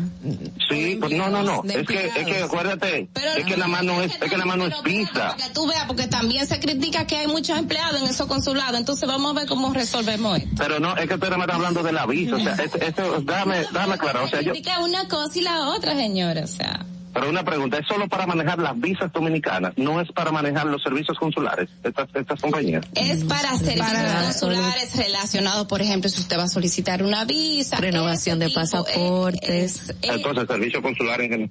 En general. Ok, ahí es que caigo. Para eso, eh, como te dije, hay eh, en esos consulados como el de Nueva York o, o el de Boston tienen personal suficiente para, para ponerle un cargo extra ah, de por sí a esos costos altos que uno está pagando. Eh, Era eso que quería decirle a ustedes. Gracias, José. Gracias, Lo José. positivo de todo es que el Estado Dominicano, el gobierno, no le va a pagar a esta empresa directamente, sino que ella se va a subsidiar con los mismos pagos que hagan las personas que vayan a hacer los procesos. Obviamente, esto va a implicar un costo para el ciudadano Claro. dominicano, porque yo voy a tener que pagar para el un extra extranjero que busque. o, o para el extranjero que haga ese proceso, porque vamos a tener que pagar un extra por ese servicio que se me está dando. Ahora, yo prefiero que tener un proceso eficiente y rápido a tener un proceso lento, a hacer una fila larga, a pasar sol y calor en un sitio para poder tener eh, esa documentación o ese eso que requiero. Y estas empresas solamente se van a encargar de captar la documentación necesaria para X o Y servicio consular y llevarte un monitoreo personalizado, lo cual veo muy, muy positivo. Ah, pero hay que tener en cuenta dónde se van a aplicar y algunos detallitos que José realmente en eso tiene un poco de razón. Buenos días. Hello, buenos días. ¿Cómo están, Buenos chicas? Buenos días. Hola. Es desde la zona universitaria Marilín. Ay, sí, Eh, pero puede eh, bajar un poquito el radio. Se escucha una María. Puede bajar un poquito el radio, por favor. Eh, Ahora sí le escuchamos. Maura. Ajá, bájame, por favor. Eh, escuchando los comentarios de ustedes, eh, caso de la perversa, el caso de, de, la policía, que suceden tantos casos y vienen tomando medidas ya después que todo, ha- ya después que todo ha pasado. ¿Por qué si existen las leyes? ¿Por qué ellos lo engavetan? Eso se oxida, las leyes engavetadas se oxidan. Eh, ¿Cuántos desorden pasan en los barrios? Entonces después cuando sucede un caso y quieren tomar medidas, pero vayan, hagan un sondeo, apliquen las leyes, que trabajen esa gente que están encargada de todo eso y no dejar que se pierda la sociedad. No habrá un momento en que, en que las cosas se recompongan y que los padres también pongan medidas y tengan eh, y haya paternidad responsable. No tengan los hijos por tenerlo. Los hijos no se tienen por tenerlo porque los millonarios lo tuvieran por docenas si, fuera- si fueran certificados bancarios y tienen uno y dos. Ay, Belia Vega quiere tener más, Marilyn. millonaria. ya puede. Ella tiene cinco ya, ¿verdad? Quiere No, tres. ella tiene Ella cuatro. Cuatro. Cuatro, ella tiene cuatro y quiere tres más. Tres o cuatro Pero ella más. puede. Oye, ella puede, o sea que no es por certificado que ella lo tiene.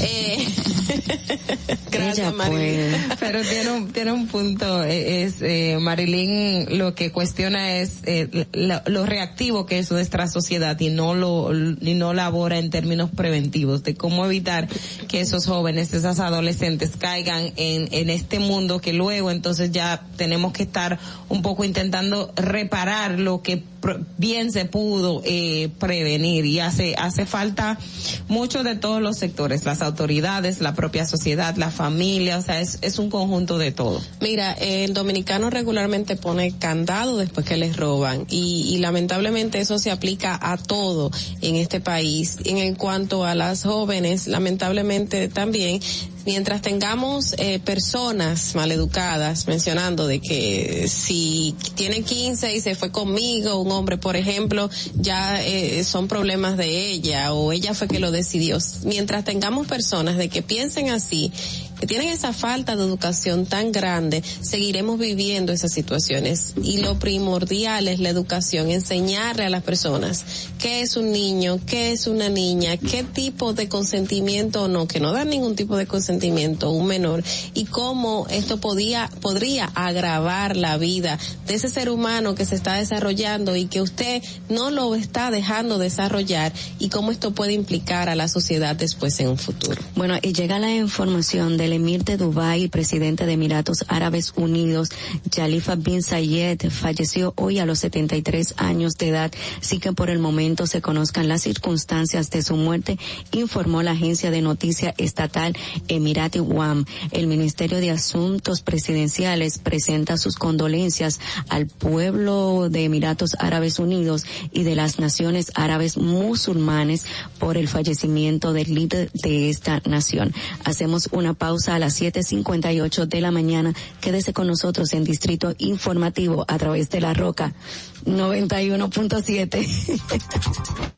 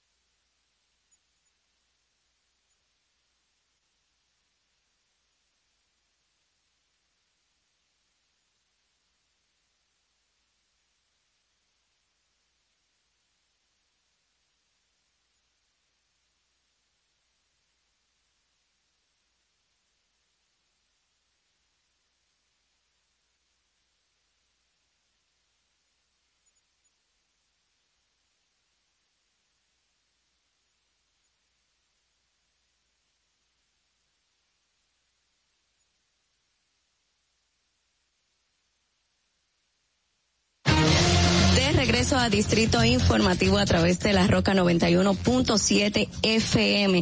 Estamos de lunes a viernes de 7 a 9 de la mañana. Recuerden que pueden hacer sus llamadas y sus denuncias en nuestra línea sin cargo al 809-219-47 y enviar sus notas de voz de, de la pregunta del día 1862-320-0075. Les repito de inmediato cuál es nuestra pregunta del día, cuál es su valoración del 1 al 10 para el presidente Luis Abinader. Esperamos que ustedes estén haciendo todas sus, sus denuncias, sus comentarios para luego nosotros reproducirlo más adelante. Y recibimos una visita muy interesante en la mañana de hoy. Sí, Fernando. La hora estilar ha llegado. Por eso te traemos la entrevista del día en tu distrito informativo.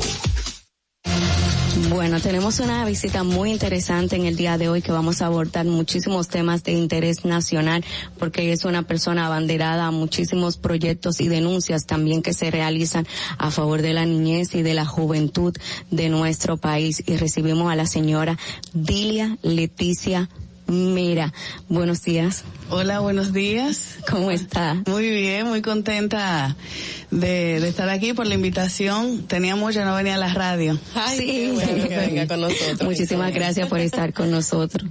Ahora mismo, y, y qué bueno que está usted aquí, recién estábamos tratando el tema de, de las jóvenes y las niñas uh -huh. eh, que son abusadas, uh -huh. porque lamentablemente un menor no, no tiene, no da un consentimiento. Exacto. Entonces, han surgido en las redes sociales uh, algunas contradicciones o personas que mencionan una serie de cosas, por ejemplo, en el caso de la joven eh, Stacy Peña, eh, denominada la demente, de que ella sí había dado consentimiento por el hecho de cómo se expresaba, de cómo sale hablando en muchos videos que se han viralizado en las redes sociales.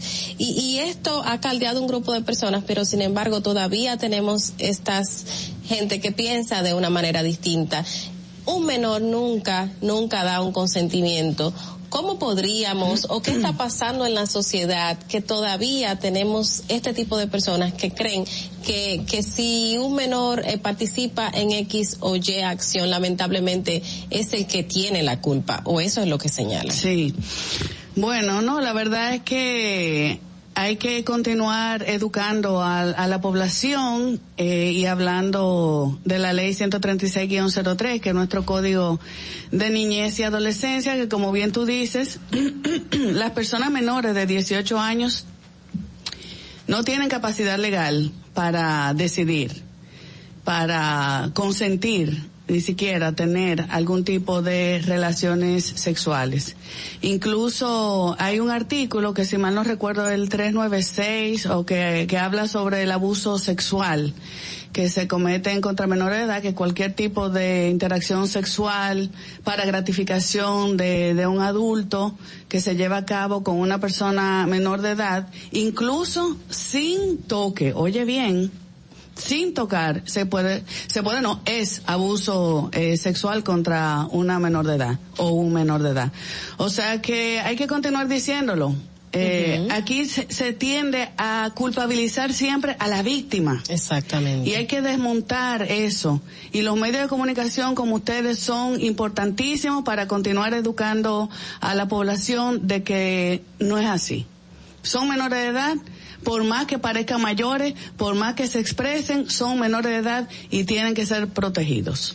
En, en, este caso, y, y qué bueno que, que hablas de, de, este punto, porque muchas veces también eh, en, en, el aspecto se ve la responsabilidad de la víctima uh -huh. y no se tiende a trabajar con el que es el victimario, porque y, y usted que conoce muchísimo uh -huh. de estos temas, o sea, y, y, le pregunto a la gente, ¿por qué un adulto decide eh, hablarle o hacerle regalos a una menor de edad o a un menor de edad? O sea, ¿cuán, ¿cómo está también este, este poder que tenga uno por encima de otro, uh -huh. no solo en el aspecto de edad, sino también en el aspecto económico?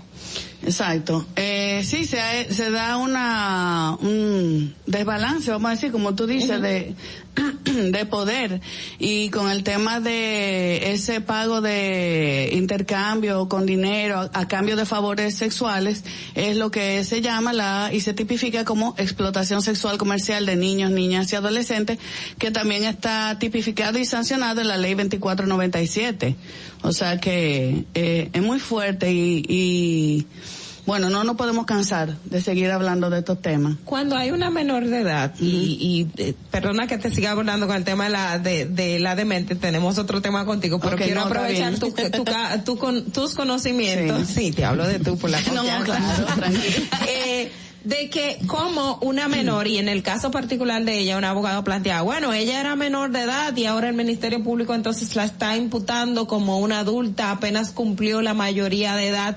¿Cómo, cómo eh, en, en, en el aspecto legal, una menor o un menor de edad que es víctima de un abuso o que es eh, que, que también es víctima de una situación eh, contraria a la ley, pero que también infringe en violación de la ley, ¿cómo, cómo se pondera eso en términos judiciales? Ella debe, si, si el hecho ocurrió cuando ella era menor de edad, debe ser eh, juzgada en términos de la ley 136-03, porque ella era menor de edad cuando se cometió eh, el delito. Poco importa que ella ya sea mayor, Mayor de edad, edad. o sea que Mm. a la ley aún eh, la protege a ella, porque el delito que ocurrió cuando ella era eh, menor de edad. O sea que debe ser tratado de esa forma.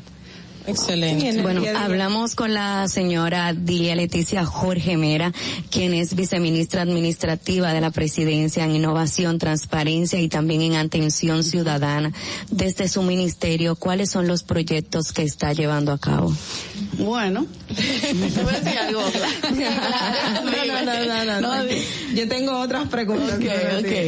Bueno, eh, este es un viceministerio que fue creado nuevo en esta gestión para abordar esos temas. Siempre me río porque es larguísimo el, el, nombre, nombre el del nombre. viceministerio con el tema de, de innovación, la transparencia y la atención ciudadana porque es una nueva visión de, de gobierno que tiene la gestión del, del presidente Abinader y nosotras hemos trabajado, digo nosotras porque la, la que trabajamos ahí somos las más mujeres, eh, hemos decidido enfocar el, el- y trabajar el tema de la innovación pública.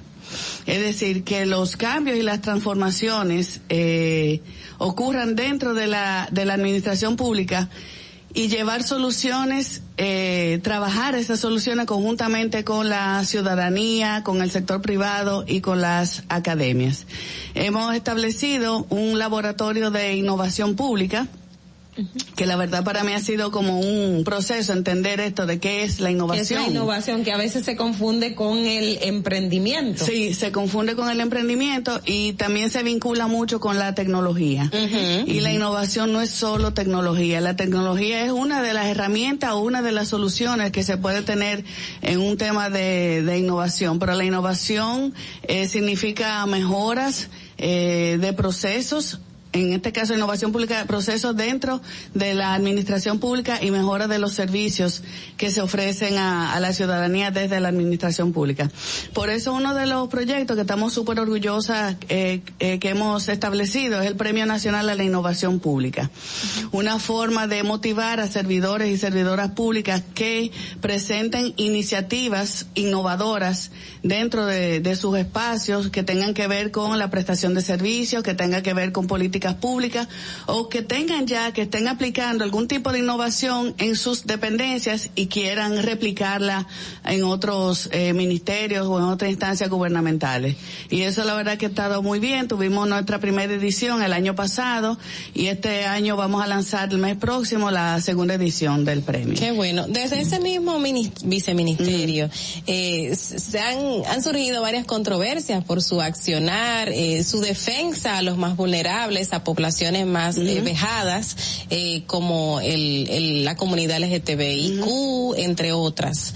Ha sido difícil desde una posición en la que se encuentra ahora mismo mantener esas posturas de, de defensa a esos ciudadanos que tanto lo necesitan para usted. Eh, bueno, la verdad es que mm, no, honestamente no.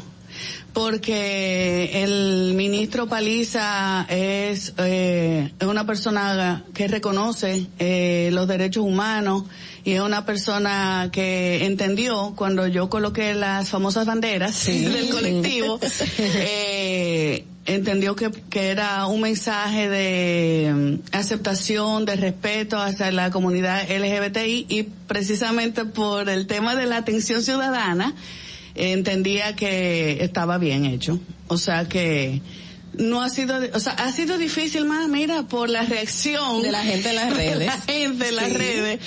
Más que lo que se produjo eh, en el interior. Y, y tengo que decir, hay muchas personas dentro de la administración pública que son aliados también al, al colectivo LGBTI. O sea que eso ha sido bien. Como que años después he dicho, ha valido la pena. Mira, retomando un poquito el Mm. tema de, de la innovación aquí, y yo en particular he sido muy crítica con relación a los servicios que se dan en, desde las instituciones públicas. Lamentablemente, eh, usted va y, y ponía ejemplo en algunos hospitales y se- tenemos el caso lamentable, el caso de David de los Santos, por decir un, un ejemplo Claro. de lo más reciente, que llegó a un hospital 24 horas en una camilla, eh, que tenían que hacerle procedimientos y no se le hace. ¿Cómo se está trabajando con esa población para que no se entienda que usted está haciendo un favor, sino que es, es. el deber ser y que para eso se le está pagando? Sí, uno de los trabajos eh, que estamos haciendo es precisamente eso también, cambiar esa mentalidad dentro de los servidores y las servidoras públicas, que ahí estamos es para servir, que no es un favor, como tú dices, que, que se está prestando, sino que es un derecho que tiene y que estamos ahí para prestar eh, ese servicio. Pero tú entenderás que no es un trabajo fácil eh, cambiar esa mentalidad de los servidores y las servidoras públicas. Eh, ¿Qué te digo? Practicamos con el ejemplo. Yo, mira, yo te voy a decir, alguna de las cosas como que me siento con mucha satisfacción es, eh, a mí me mandan personas que le escriben cartas al presidente, miles de cartas semanales vive recibiendo. Y me refieren personas para que los reciba. A veces nos dicen que no, para tratar algo personal. Tú no sabes qué es lo que ¿Qué te va a tratar. personal? Bueno, pues está bien, dígame, ¿en ¿qué lo puede servir? Y son peticiones de ayuda, de trabajo, de tal cosa que le está pasando, cualquier cosa, y solo el hecho de tú sentar, de, de que tú los escuches, de que escuches a la persona, ya eso le da paz. Ya eso le da paz porque tiene una, una persona de, de, de la administración pública que te está escuchando. Aunque yo le diga que no, porque te voy a decir algo. O sea, yo le digo a la gente, mire, esto yo puedo, esto yo no puedo.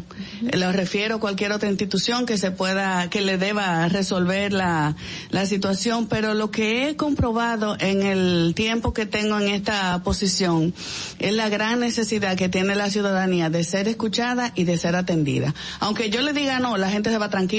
Exacto, por Porque yo no recibida. prometo nada que yo no pueda resolver para darle esperanza eh, a las personas, esperanzas falsas.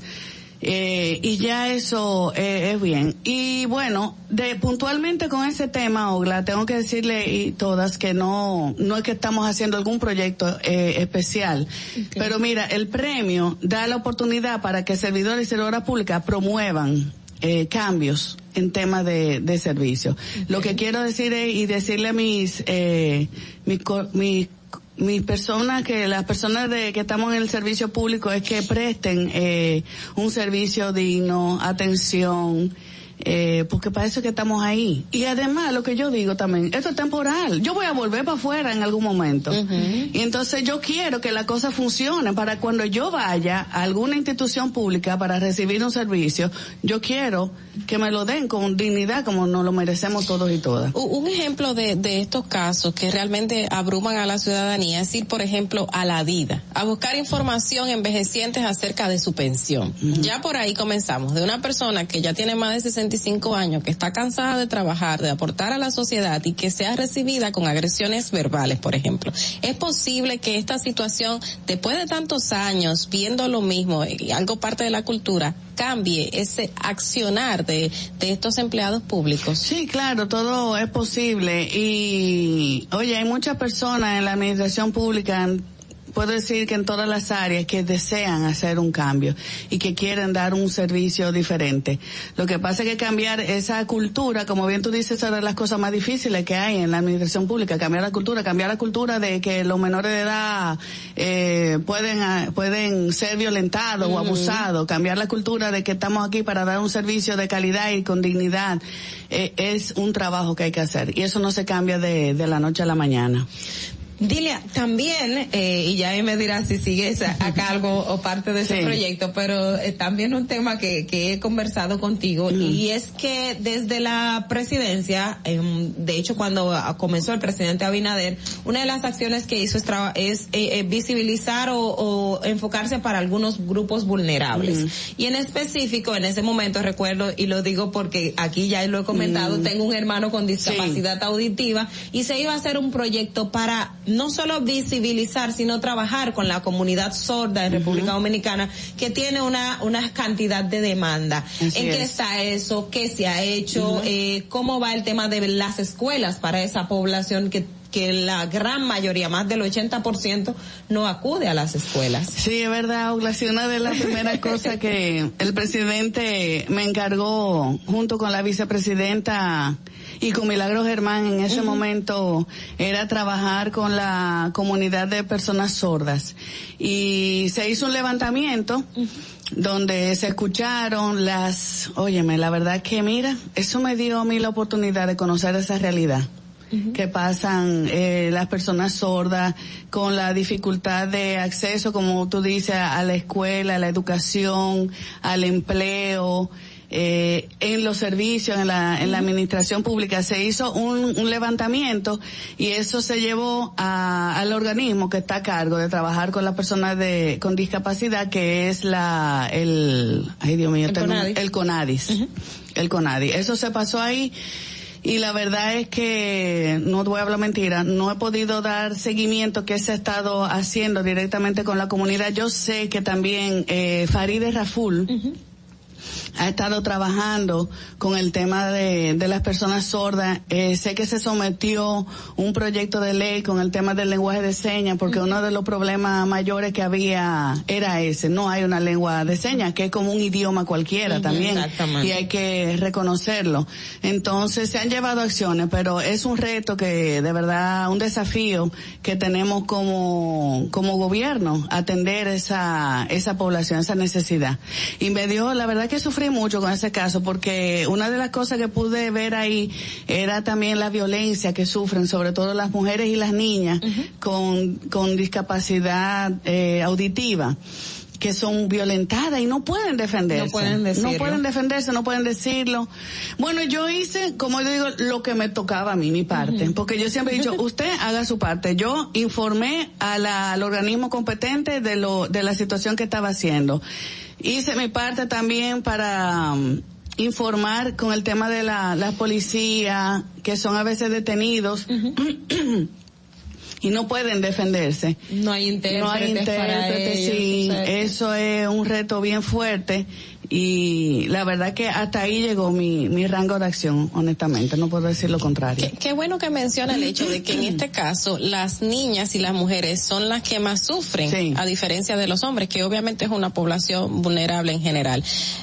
Pero quiero tocar el punto de la mujer en la política. Eh, anteriormente, y se lo mencioné a una invitada que tuvimos aquí eh, eh, la pasada semana, se dio una discusión, no más que una discusión, fue mm, algo político, estratégico, no sé cómo le se podría llamar, entre la ex vicepresidenta de la República y la actual directora de Superate, Mm, que fue cuestionado por ser mujeres, o sea, fue cuestionado de que ellas eh, tuviesen palabras en contra de la otra, cuan- políticamente hablando, cuando hemos visto que políticos hombres eh, tienen ese tipo de discusiones en la palestra pública y no son señalados, pero decía, por ser mujer, eh, no es posible que ustedes estén en esa situación política. Esos fueron uno de los comentarios de algunas Sí. personas.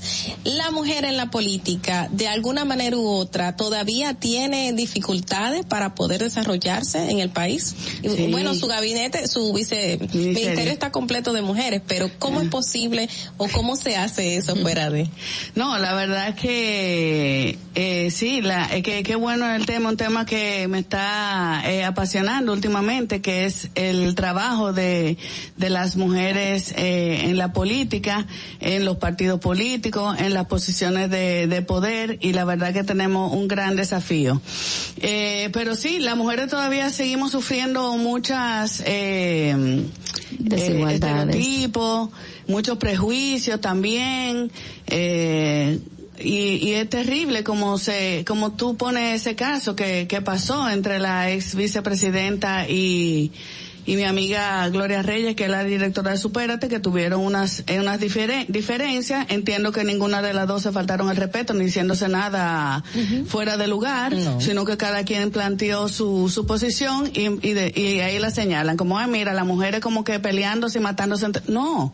Eso es parte de, del, del quehacer político nacional. Lo que pasa es que no están acostumbradas las personas a que ti- se- temas de esas diferencias se, se ventilen en los espacios públicos. Pero es bueno que eso pase, porque es, es normal. Eh, pero sí, tenemos un gran, un gran desafío. Y la verdad que yo no sé si ustedes me van a hablar de eso, pero yo voy a hablar. de, de la cumbre política que hizo Sí, la, la- la Junta Central Electoral. que fue este eh, pasado martes. Yo tuve la oportunidad también de ser panelista ahí. Y eso fue una cosa, mira, a mí se me paran los pelitos, te voy a decir, porque de verdad eso estaba lleno de mujeres, eh, políticas, de partidos, de, de movimientos sociales, de la sociedad civil, eh, felices porque el tema se puso en la agenda y la necesidad de visibilizar el trabajo que hacen la- las mujeres políticas. Y la importancia que tiene que lleguemos a una, a una verdadera paridad. Ah, ah, Ahí va, qué bueno que ya lo, lo abordaste, porque, eh, por ejemplo, hemos visto procesos en el caso de Chile, que es como un referente que ahora estamos teniendo, eh, donde vemos una actividad política y se le ha dado preponderancia o se le ha dado participación a, a la mujer en el aspecto de gobernanza. Pero en República Dominicana tenemos el, el, el, el tema de que si estamos, que si eh, el, el 50 más, si vamos a tener un 50-50, si vamos a tener el, lo que establece la cuota eh, femenina que está estableciendo la ley de, de partidos para, para la participación política de la mujer. ¿Cuál crees tú es, eh, cuál es el reto que tenemos en este punto y si de verdad necesitamos tener la cuota femenina o no se debe tener? Que es un debate que, que, que, que muchas personas han abordado y me imagino que ahí fue parte del contexto. Claro, mira, la cuota femenina o esas acciones afirmativas, como le dicen, son necesarias. Y te voy a decir un ejemplo que dio una de las panelistas en, en esa actividad, esa cumbre de mujeres políticas, Mónica Vanegas, que es una señora ecuatoriana, eh, y ella dijo, ella ocupó una posición importante en su país, de rango ministerial. Y ella dijo, cuando yo llegué a, a tener ese puesto, yo no era feminista. Entendía que no era necesaria la cuota. Ahora, eso cambió cuando ella dijo, comencé a recorrer el país y me di cuenta que sí era necesario, porque había muchas mujeres que no habían tenido la oportunidad que ella tuvo de acceder a ese puesto de, de poder. Entonces, ella es una privilegiada. Lo que pasa es que tú no puedes ver, eh, tú tienes que, que salir de tu privilegio y ver también que sí es necesaria, porque hay muchas mujeres que no han podido acceder a puestos eh, de posición, a puestos electorales importantes, porque no hay una, no había una cuota. Ahora hay una cuota. La cuota es necesaria, porque si no, señoras, nos, o sea, nos terminan de borrar eh, totalmente. eh, eh, eso, eso por un lado. Eso de las, de las acciones eh, afirmativas y de la cuota es importante. Y luego el reto es llegar a ese famoso 50-50. Ah, El otro día me dijeron, no sé la cantidad, por ejemplo, que en Costa Rica, que hay un nuevo presidente, también tiene una cantidad de mujeres importante en su gabinete. Entonces, entiendo que tenemos que llegar ahí. O sea, va a ser muy difícil, muy difícil para los partidos políticos ignorar esa realidad que estamos viviendo. Porque ese, las mujeres se están haciendo sentir y entiendo que ahora con una nueva generación de mujeres también que están involucradas en política, eh, pues eh, va a ser difícil ignorarlo, porque es que si nosotros no van a llegar, no van a llegar. Muchísimas gracias, señora Dilia. Nosotras agradecida por su visita acá a nuestro programa Distrito Informativo. Dilia Leticia Jorge Mera, viceministra de Innovación, Transparencia y Atención Ciudadana del Ministerio Administrativo de la Presidencia. Muchísimas gracias. Gracias a ustedes, muy contenta de estar aquí y seguir Gracias. conversando de estos temas. Gracias. 8.27 de la mañana, hacemos una pausa.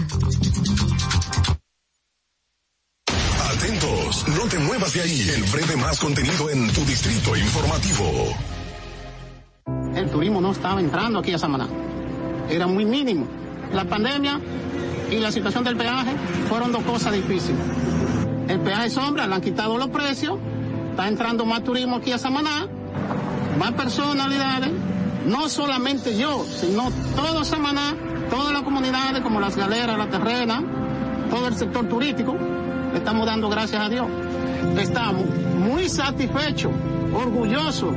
Aquí hubo un cambio, yo diría 100%.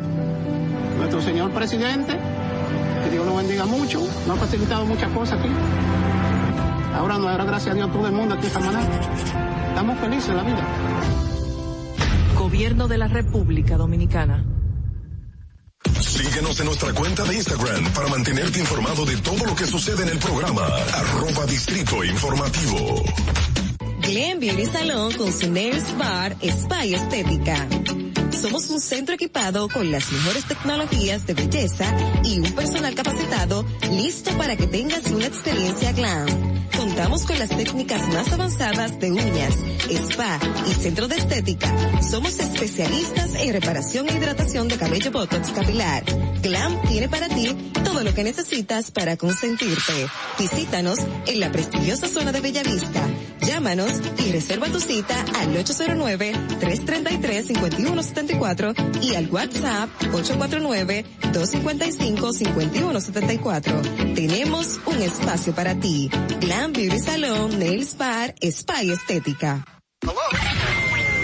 Y, y- y aquí está el equipo del gusto, la bella Dolphy Peláez. Busquen un, un suape y busquen un recogedor porque me voy a regar. Lo acompaña ñonguito. Que usted se sacrifique tanto en su oficina hasta las 8 de la noche. El importado Harold Díaz. Lo mío es de hilo de Yedella. La más reciente adquisición, el actor más cotizado, más no el mejor pagado, Oscar Carrasquillo. Y el hombre que gana menos que su mujer tiene que se sienta negro en la cama en intimidad. La enérgica, la del gritico, Samantha Y Díaz. quiero que sepan que tengo dos semanas haciendo dieta y ¿saben lo que he perdido? ¿Qué perdí? ¿Qué tiempo? 14 días de felicidad. Nuestra chama importada, Catherine Amesti. Juan, otro está malhumorado, señores. Usted le tira un beso por la ventana. Juan Carlos Pichardo. Señores, esto es el gusto de las 12. Sintonice a partir de las 12 del mediodía por La Roca 91.7. Si quieres más diversión, no busques, no hay más. Te acompañan de lunes a viernes, de 12 a 2 de la tarde por La Roca 91.7 FM. El, el gusto de las 12. Soy Yulisa de la Cruz, soy estilista en belleza. Yo decidí mudarme para acá, pero yo no tenía dinero. Me hablaron de Banca Solidaria Promipyme. Con el primer préstamo compré un sillón y empecé a comprar cositas para el salón. Con el último préstamo que me dieron, pagué todas las deudas que tenía de esos préstamos diarios y semanales. Le exhorto a todas las mujeres emprendedoras, estilistas, que vayan a Promipyme. El país va por buen camino porque el gobierno no ha abierto muchas puertas. Estoy mejor ahora, gracias a Dios. Y luego a Promipyme y al presidente de la República. Me siento agradecida. Gobierno de la República Dominicana. Si quieres participar en el programa, envíanos tu nota de voz o mensaje escrito al WhatsApp 862-320-0075. 862-320-0075. Distrito Informativo. ¿Viste qué rápido? Ya regresamos a tu Distrito Informativo. La hora estilar ha llegado. Por eso te traemos la entrevista del día en tu Distrito Informativo. 8.32 de la mañana, Distrito Informativo a través de la Roca 91.7 FM. Recuerden buscarnos en nuestro canal de YouTube y en nuestra cuenta de Instagram y todas las redes sociales, arroba Distrito Informativo. José Dantes es nuestro invitado, exdirector ejecutivo de la Comisión Permanente de Titulación de Terrenos del Estado. Buenos días. Buenos días, damas. es un placer estar aquí con todas ustedes. Gracias por acompañarnos. entre todas las mujeres. Gracias por acompañarnos nuevamente. Gracias a ustedes por la invitación. Qué bueno que esté el señor Dantes aquí y quiero aprovechar para, para iniciar con la primera pregunta yo. yo le hice una fuera de aire, ya yo le dije, mira, aquí tú estás caldeado. Vamos no, arriba. Justamente ayer, y ya van dos que eh, manifiestan lo que dijo el señor Hipólito Polanco, justamente ayer el, el señor Hipólito Polanco eh, decidió renunciar del PLD y dijo, y cito, que eso se debe al secuestro de la democracia interna y la imposición de los candidatos. ¿Qué está pasando dentro del PLD? Mira, lo, lo primero es que quién es ese señor, quién es Hipólito Polanco. Realmente allá no lo conocemos. PLD. Allá no lo conocemos. No era PLD. Allá no lo conocemos. Pero la- este es un cometa, un, ese, ese, ese señor es un cometa que aparece cada tres años cuando hay este tipo de procesos y se inscribe como aspirante. Ahora, nadie lo conoce, no es un ningún dirigente, no tiene ningún equipo político, o sea, no sabemos quién es. No Quizás pertenece a de un- comité un de base. base, lo más probable. Pero Dante, Pero si alguien usted no que lo haga conoce, eso es grave porque Bueno, usted es al- parte del departamento legal del PLD. Pero no, y pero, pero, pero no es solo eso. Tengo 27 años ahí en ese partido militando. Ese señor es un desconocido en el, en el partido. Ese fue uno de los que entró con la masificación hace, estamos en el 2022, hace 21 años y quizás sea miembro de un comité de base por ahí. 21 años. 21 años. Lo que ocurre es lo siguiente, el partido hasta hace dos años estaba prácticamente inactivo en términos de, ojo, Ah, de trabajo, po- de trabajo político. El PLD solo Es funcionaba cierto. como Ajá. una maquinaria electoral cada cuatro años. Ujú, es verdad. O sea, los órganos de nuestro partido, los organismos, no se reunían, no trabajaban, no había una labor política diaria, no había ese vínculo de el, el, el partido con la sociedad. Eso, eso se cayó, lamentablemente, eso se destruyó. ¿Por qué? Porque precisamente los dirigentes del partido, que eran los principales funcionarios, desatendieron sus funciones políticas. Porque estaban en el gobierno. Porque estaban en el gobierno. Craso error que no podemos volver a cometer a partir del 24 cuando retornemos. Ok. Ah, oh, bueno, wow, pero anuncio. tienen mucha esperanza, pero yo veo gente que se sigue yendo. También está el caso del señor Grisanti, que, que Sí. hasta hace poco era un gran defensor del, del presidente Danilo Medina y las obras del, del PLD, y ahora pasa a las fuerzas, a la fila de la fuerza del pueblo. O sea, Lo que ocurre se está es que, yendo. no, lo que ocurre es que eso es- eso pasa cuando tú antepones tus intereses particulares ante los intereses del colectivo político. Entonces las personas que se han ido renombradas y que usted sí conoce, es que han, han, han interpuesto antes. Es que han querido algo que no se le ha dado. Es que, o sea, quieren volar antes de, jugando. es que quieren volar antes de correr. Quieren, quieren volar antes de correr y no entienden que en política los espacios se ganan sobre la base del trabajo. Pero hay quienes que entienden que no se le está permitiendo trabajar, que hay una cúpula establecida y que quieren un cambio, pero que pero, no. pero, pero muestra de ello es que yo soy miembro de ese comité político, que Johnny Pujol, que Juan Ariel Jiménez, que Karen Ricardo, que Iván Lorenzo, que Víctor Suárez, que muchos otros jóvenes del partido hemos llegado al más alto organismo de nuestro partido, entonces no hay ninguna cúpula impermeable ni nada por el estilo, como otro dijo por ahí, con el con- y, y que se y que se fue exactamente porque quería cosas regaladas. No hay imposición de candidatos. Imposible. O No, sea, que hay seis misma- aspirantes presidenciales, seis aspirantes, de los cuales uno de ellos va a, a ser el precandidato del partido que se piensa en octubre del 23 seleccionar como nuestro candidato para, la- para las elecciones del 24. ¿Y cuál es el Seis favorito? Estrellas. Dígame. ¿Cuál es el favorito? El favorito de, de, de O la favorita Yo no también. favorito. Para mí los seis son ¿Y excelentes. del partido? Del, ya de la Es que cúpula yo no completa. puedo hablar por el colectivo, ¿no? Yo puedo hablar por mí. Y en este caso yo no estoy con ninguno de los seis por mis funciones institucionales. O sea que los que se han ido tienen las mismas características del expresidente Leonel Fernández. O sea, se fueron porque no le dan nada dentro del PLD. Prácticamente es así. Ahora, los que se van son mucho menos que los que van llegando. Pero eso es lo que Ahora no se vienen ve.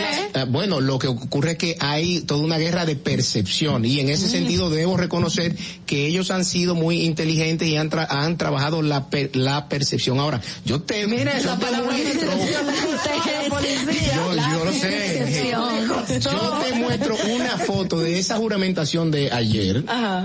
Y más del 50% son gente que, que no saben lo que estaban haciendo ahí. ¿Cómo así? Ah, yo te, yo te muestro la, la foto. Jóvenes, jóvenes con gorras, con, con, con esos, esos, ti- y estaban mirando para otro lado, o sea, no sabían en qué estaban. Entonces, nosotros vamos a hacer todo lo contrario. Nosotros en este proceso de validación de las estructuras medias y de, y de base, estamos incorporando nuevos miembros reales a los comités de base. A ¿Y cómo partir del día haciendo ese 22 de mayo? Oh, cada, cada, cada dirigente en un territorio X tiene su comité de base, que lo componen entre 15 a 25 personas.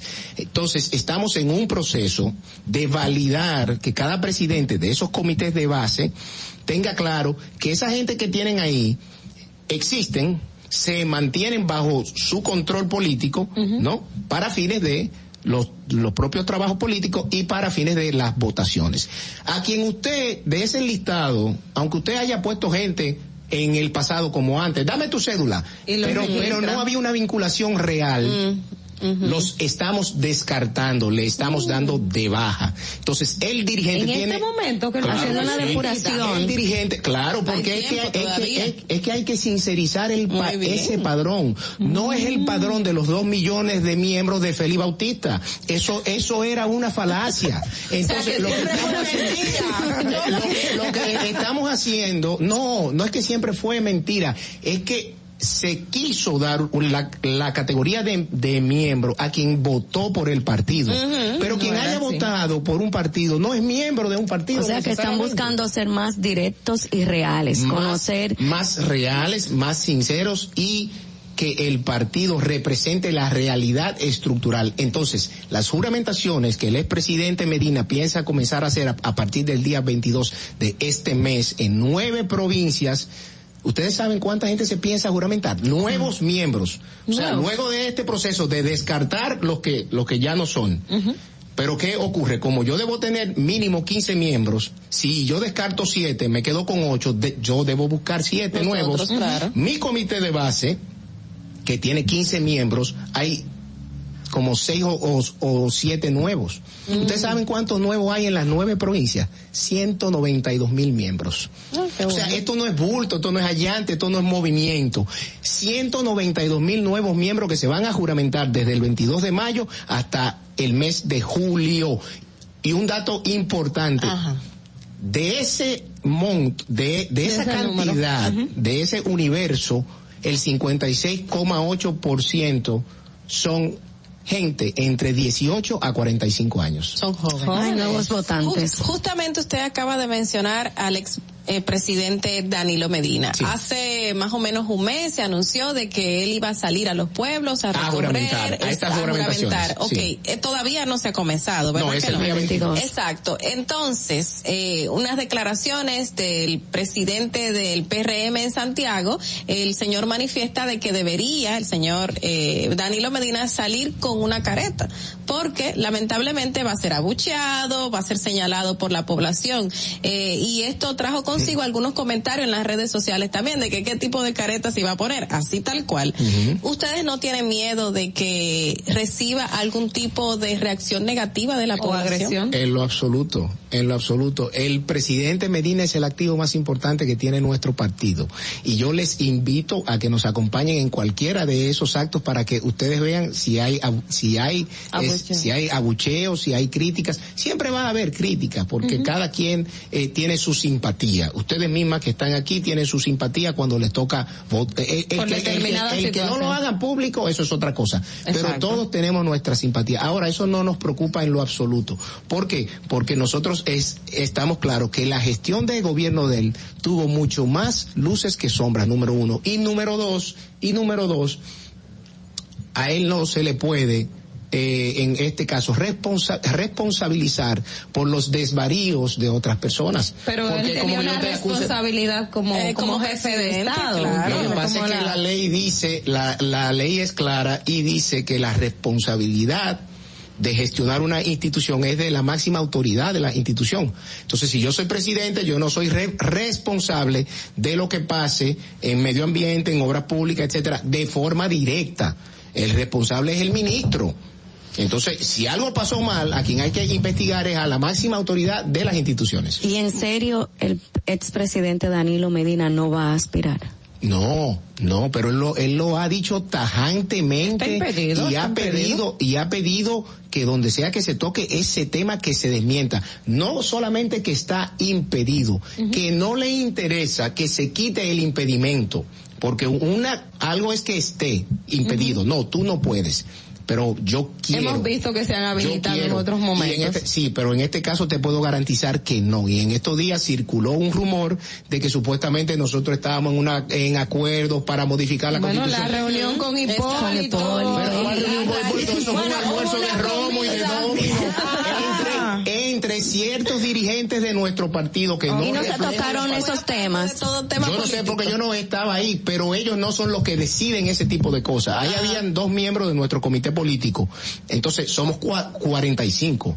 Dos no pueden decidir por 45 personas. Bueno, siempre hay Bueno, que- puede que influenciar el trabajo, el claro. trabajo de cabildeo, pero mira, hay otra información que en el día de ayer los partidos políticos hablaban con relación a la Junta Central Electoral y la designación de los presidentes o de las eh, mm, De las juntas de las juntas municipales y ustedes tuvieron una reacción. ¿Qué está pasando con esto? Y si quiero saber si no tienen tiempo de hacer alguna sugerencia a la Junta en ese sentido. Mira, ¿qué es lo que pasa? Esta Junta Central Electoral, bueno, voy atrás. Históricamente, históricamente, la Junta Central Electoral, para la toma de sus decisiones más importantes que tienen que ver con el proceso electoral, las consulta con los partidos políticos. ¿Por qué? Porque los partidos políticos son los actores principales de ese proceso electoral. Entonces, como una forma de legitimar la decisión, ellos se sientan con los partidos en, en, en, en los encuentros que se hacen y ahí cada quien plantea su posición y cada quien dice, bueno, si tú planteas esto, yo digo esto. O sea, hay un debate democrático, ¿no?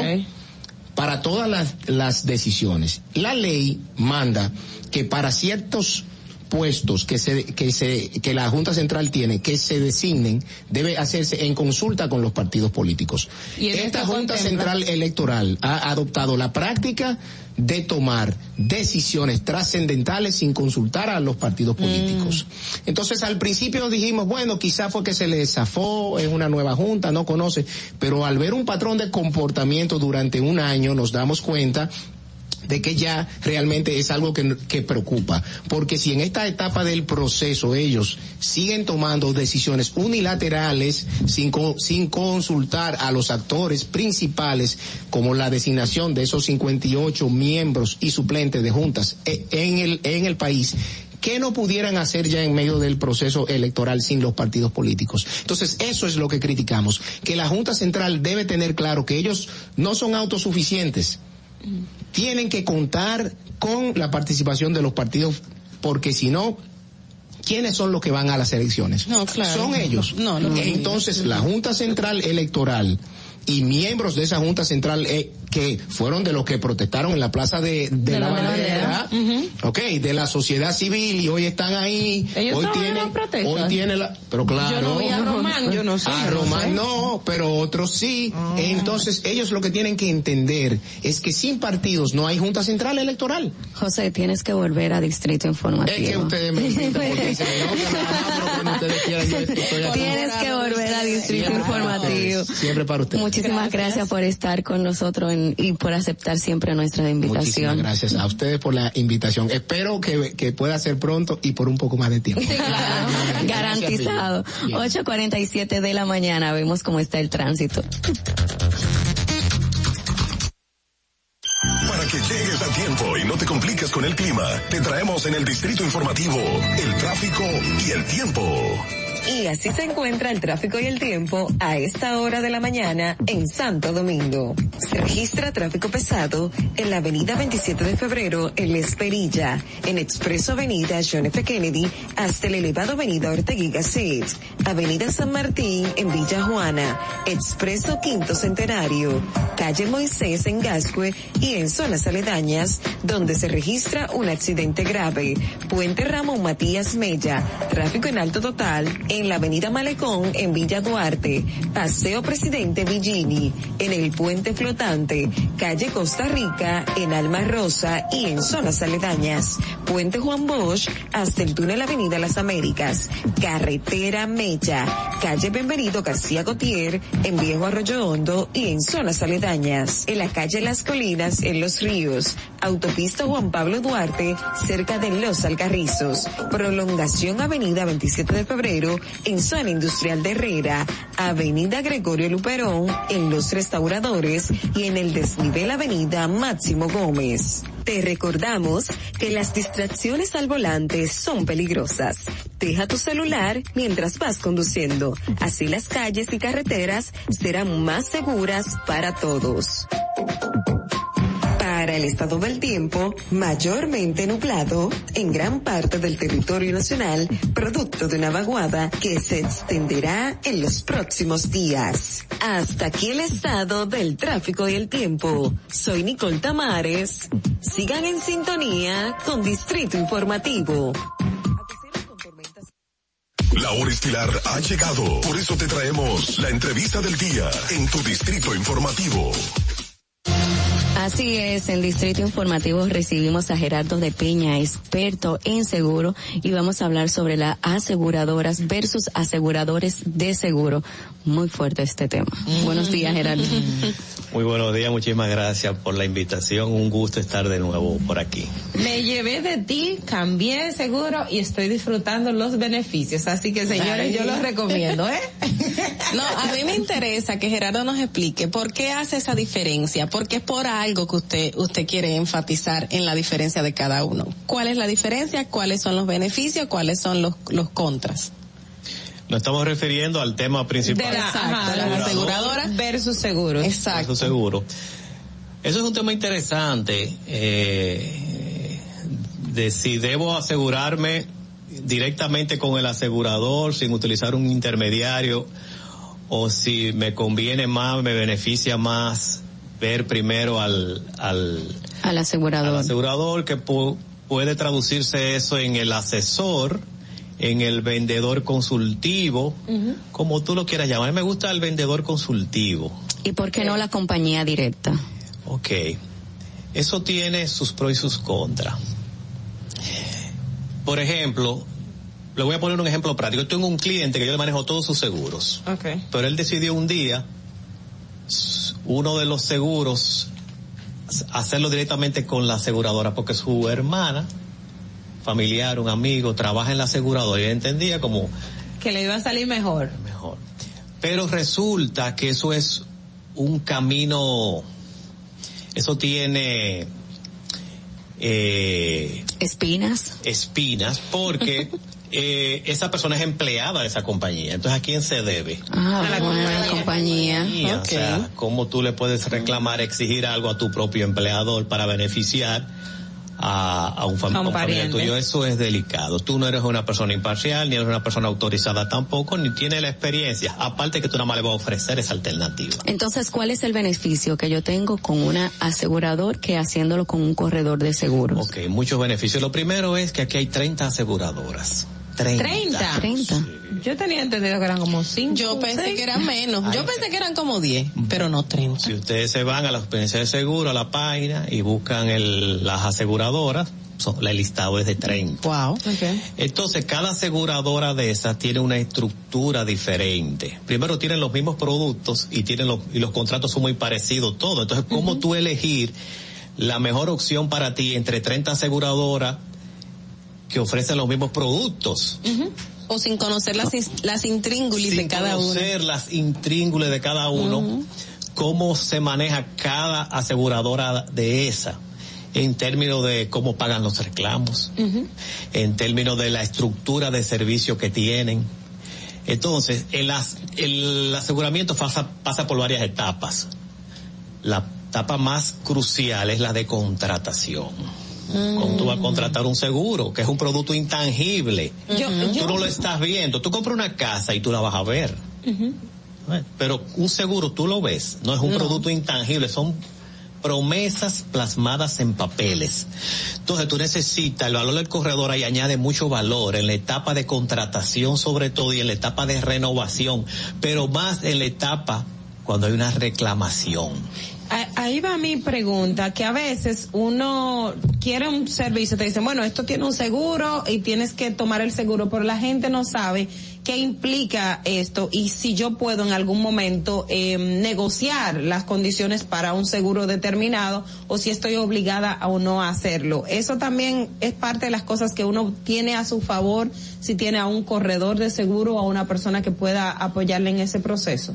Sí, el asegurado, el corredor, que es la persona autorizada, que tiene ya una licencia de la Junta de Seguro y tiene- ha cumplido todos los requisitos para negociar este tipo de contrato y tiene una trayectoria, porque la mayoría de los corredores hemos salido de las mismas aseguradoras, entonces conocemos por dentro el negocio, cómo piensa y cómo funciona una aseguradora, eso es un plus.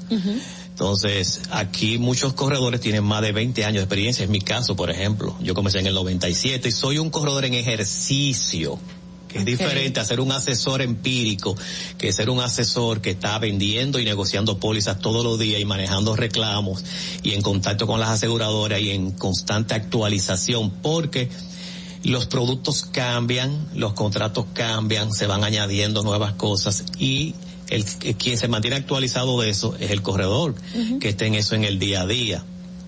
Entonces, en la parte de contratación, tú tienes que evaluar 30 compañías por lo menos, y de esas 30 por lo menos hay 15 que son las principales, que tienen los mismos productos. Entonces, tú tienes que hacer, conocer primero el- el- al cliente, las necesidades del cliente, hacerle un perfil de riesgo y hacerle, presentarle varias opciones y, sele- y ayudarlo a seleccionar cuál es que más le conviene de acuerdo a su perfil de riesgo, a sus necesidades y a su presupuesto también. Mire, qué bueno que toque el tema del presupuesto, porque eh, no sé si eso es un mito, pero mucha gente cree que yéndose donde un corredor le va a salir todo más costoso. Y, y por ahí deciden, pues me voy directamente a la aseguradora y lo hago yo. Y ahí entran los problemas que traen, Lo bueno obviamente, que hay hacerlo una ley, así. que es la ley 146 guion 146-02 sobre seguros y fianzas de la República Dominicana. Esta ley es de 2002, la última modificación, que fundió dos leyes. Lo que hizo fue fusionar el seguro obligatorio de vehículos, que era una ley aparte, y el seguro de fianza, que eran do- el seguro de, de seguros privados. La fundió en una sola ley. Eso fue en el 2022. Actualmente el presidente acaba de, no sé si ustedes se enteraron, en esta semana un decreto presidencial eh, formando una comisión consultiva para modificar esta ley, para presentar un, pro- Ah, un sí. anteproyecto de modificación, porque esta ley tiene, es del 2002, y hay muchas cosas nuevas que estaban en el 2002 ya funcionando de y no están contempladas en la ley. Entonces vamos a organizar el desorden que hay, como yo digo. Entonces esta ley dice claramente lo que es un asegurador, lo que es un intermediario y lo que es un corredor de seguro. Si ustedes me permiten. Sí, claro. Un asegurador es toda compañía o sociedad debidamente autorizada para dedicarse exclusivamente a la contratación de seguros y reaseguros y sus actividades consecuentes, de forma directa o a través de intermediarios. Un intermediario es toda persona física moral autorizada por la superintendencia para actuar entre los asegurados y los aseguradores, con carácter de agente general, agente local o corredor de seguros, agente de seguro de persona o agente de seguros generales o para actuar entre los aseguradores y aseguradoras con carácter de corredor de reaseguro según fuera el caso también. Un corredor de seguros, que es lo que soy yo, es toda persona física o moral con oficina abierta al público que sea autorizado como tal por la superintendencia para que en representación de un asegurado o solicitante de seguros y fianzas intervengan en la contratación de seguros de toda clase mediando como única remuneración una comisión pactada con el asegurador, agente general o agente local. Gerardo, en ese que la aseguradora es la que paga. Claro, claro. Y, y, y, y, está en la ley, la comisión, la comisión del corredor está O sea, que no soy yo no, como, como usuaria. No, eso, está en, eso está incluido ya en el costo ya de la póliza. Tú ah. no lo puedes segregar. O sea, tú te vas, lo contratas directo a través de un asesor y te va a costar lo mismo. Pero, pero eso no se conoce, la gente no lo sabe. Pero está en la ley. Pero, pero ¿qué falta para que la gente entonces lo conozca? Más educación, ¿qué falta? Estos programas, que vean estos programas. y se orienten porque eh, como yo le dije, la, el asesor de seguros no es que es imprescindible, porque tú te puedes ir directo y contratarla, pero uh -huh. Si, si aquí viene una aseguradora cualquiera a venderte un seguro a ti, ¿qué te va a decir? Que su, que su compañía es la mejor, sí. que es la más solvente uh -huh. y que es la que tiene el mejor producto, el mejor precio. Pero es una opinión interesada, Exacto. porque Claro. es, es aseguradora. Entonces el asesor lo que hace, te presenta varias opciones y te ayuda a identificar contigo cuáles eh, eh, son tus necesidades, hace un perfil de riesgo y te hace, y entre varias opciones, te ayuda a elegir la que más te conviene a ti. Y todos los años hay que hacer el mismo ejercicio porque las pólizas hay que renovarlas Renovar. todos los años y hay que hacer el Mm. mismo ejercicio porque las tarifas cambian y tú puedes tener eh, eh, nuevas necesidades. Entonces, eh, por eso yo le dije que en la etapa de contratación, en la etapa de renovación, pero sobre todo cuando hay que presentar un reclamo, sobre todo cuando un reclamo a otra aseguradora, que es la que te ocasionó el daño a ti, ahí es problemático, tú tienes que muchas veces demandar a la aseguradora. A la próxima tenemos sí, que hablar de este eso porque tema. tengo situaciones en ese ahí- sentido. Miren, yo tengo asesores legales, oficina de abogados, que yo, cuando tengo un cliente, que una aseguradora no le quiere pagar un DPA, un daño a la propiedad ajena, por ejemplo, se la pone difícil. Porque cuando tienes un seguro full de daños propios, que tiene la cobertura comprensiva, que son los daños a la naturaleza, en abril y en mayo, con todos estos aguaceros, vimos la importancia de tener la cobertura comprensiva de un seguro full, Sí. que son los daños a la naturaleza. ¿Y cuáles son los elementos de la naturaleza? Agua, fuego, Aire. tierra, aire. ¿Y qué fue lo que ocasionó el daño ahora? Fue el agua. Muchos carros, daños por agua por inmersión. Conocemos de esos casos, eh, Geraldo, pero te, sí, la pobre. Vamos a hacerte la invitación para, para que puedas volver pronto y con, darle continuidad a este tema sobre los asegurados versus los corredores de seguros y todo eso que envuelve este tema de seguros en la República Dominicana. Ya son las 8.59 y agradecerte también por tu visita a Distrito Informativo. Muchísimas gracias. Siempre es un placer estar aquí y siempre me quedo con el gusto de Eso es lo bueno para que puedas volver nuevamente. Bueno, ya son las nueve de la mañana. Cerramos aquí Distrito Informativo con el compromiso de regresar el lunes, lunes 16 de mayo, de 7 a 9 de la mañana. Distrito Informativo a través de la Roca 91.7. Síganos en nuestras redes sociales y en nuestro canal de YouTube, arroba Distrito Informativo. Buenos RCTV HD, El Gusto Producciones, Dominican Networks y Vega TV, Canal 48 de Claro y 52 de Altiz, presentaron a Dolphy Peláez, Ogla Enesia Pérez, Carla Pimentel y Natalie Fasas en Distrito Informativo. Los conceptos emitidos en el pasado programa son responsabilidad de su productor. La Roca 91.7 FM no se hace responsable. Desde Santo Domingo, you're listening to 91.7 La Roca. La escuela, el tráfico. ¡Cuidado! Con la guagua. Llegamos a Santo Domingo y vamos de nuevo. Desde el amanecer hasta la puesta del sol, que la energía no se detenga, así como la batería automotriz LTH y su tecnología PowerFrame, que le brinda gran desempeño y duración. Baterías LTH, energía que no se detiene. Distribuye Grupo Cometa. Ahora en La Roca, el, el- el- el éxito trending de Laura. Said you hated the ocean, but you're surfing now. I said I love you for life, but I just sold our house. We were kids at the start, I guess we're grown-ups now. Mm. Couldn't ever imagine even having doubts, but not everything works out. No,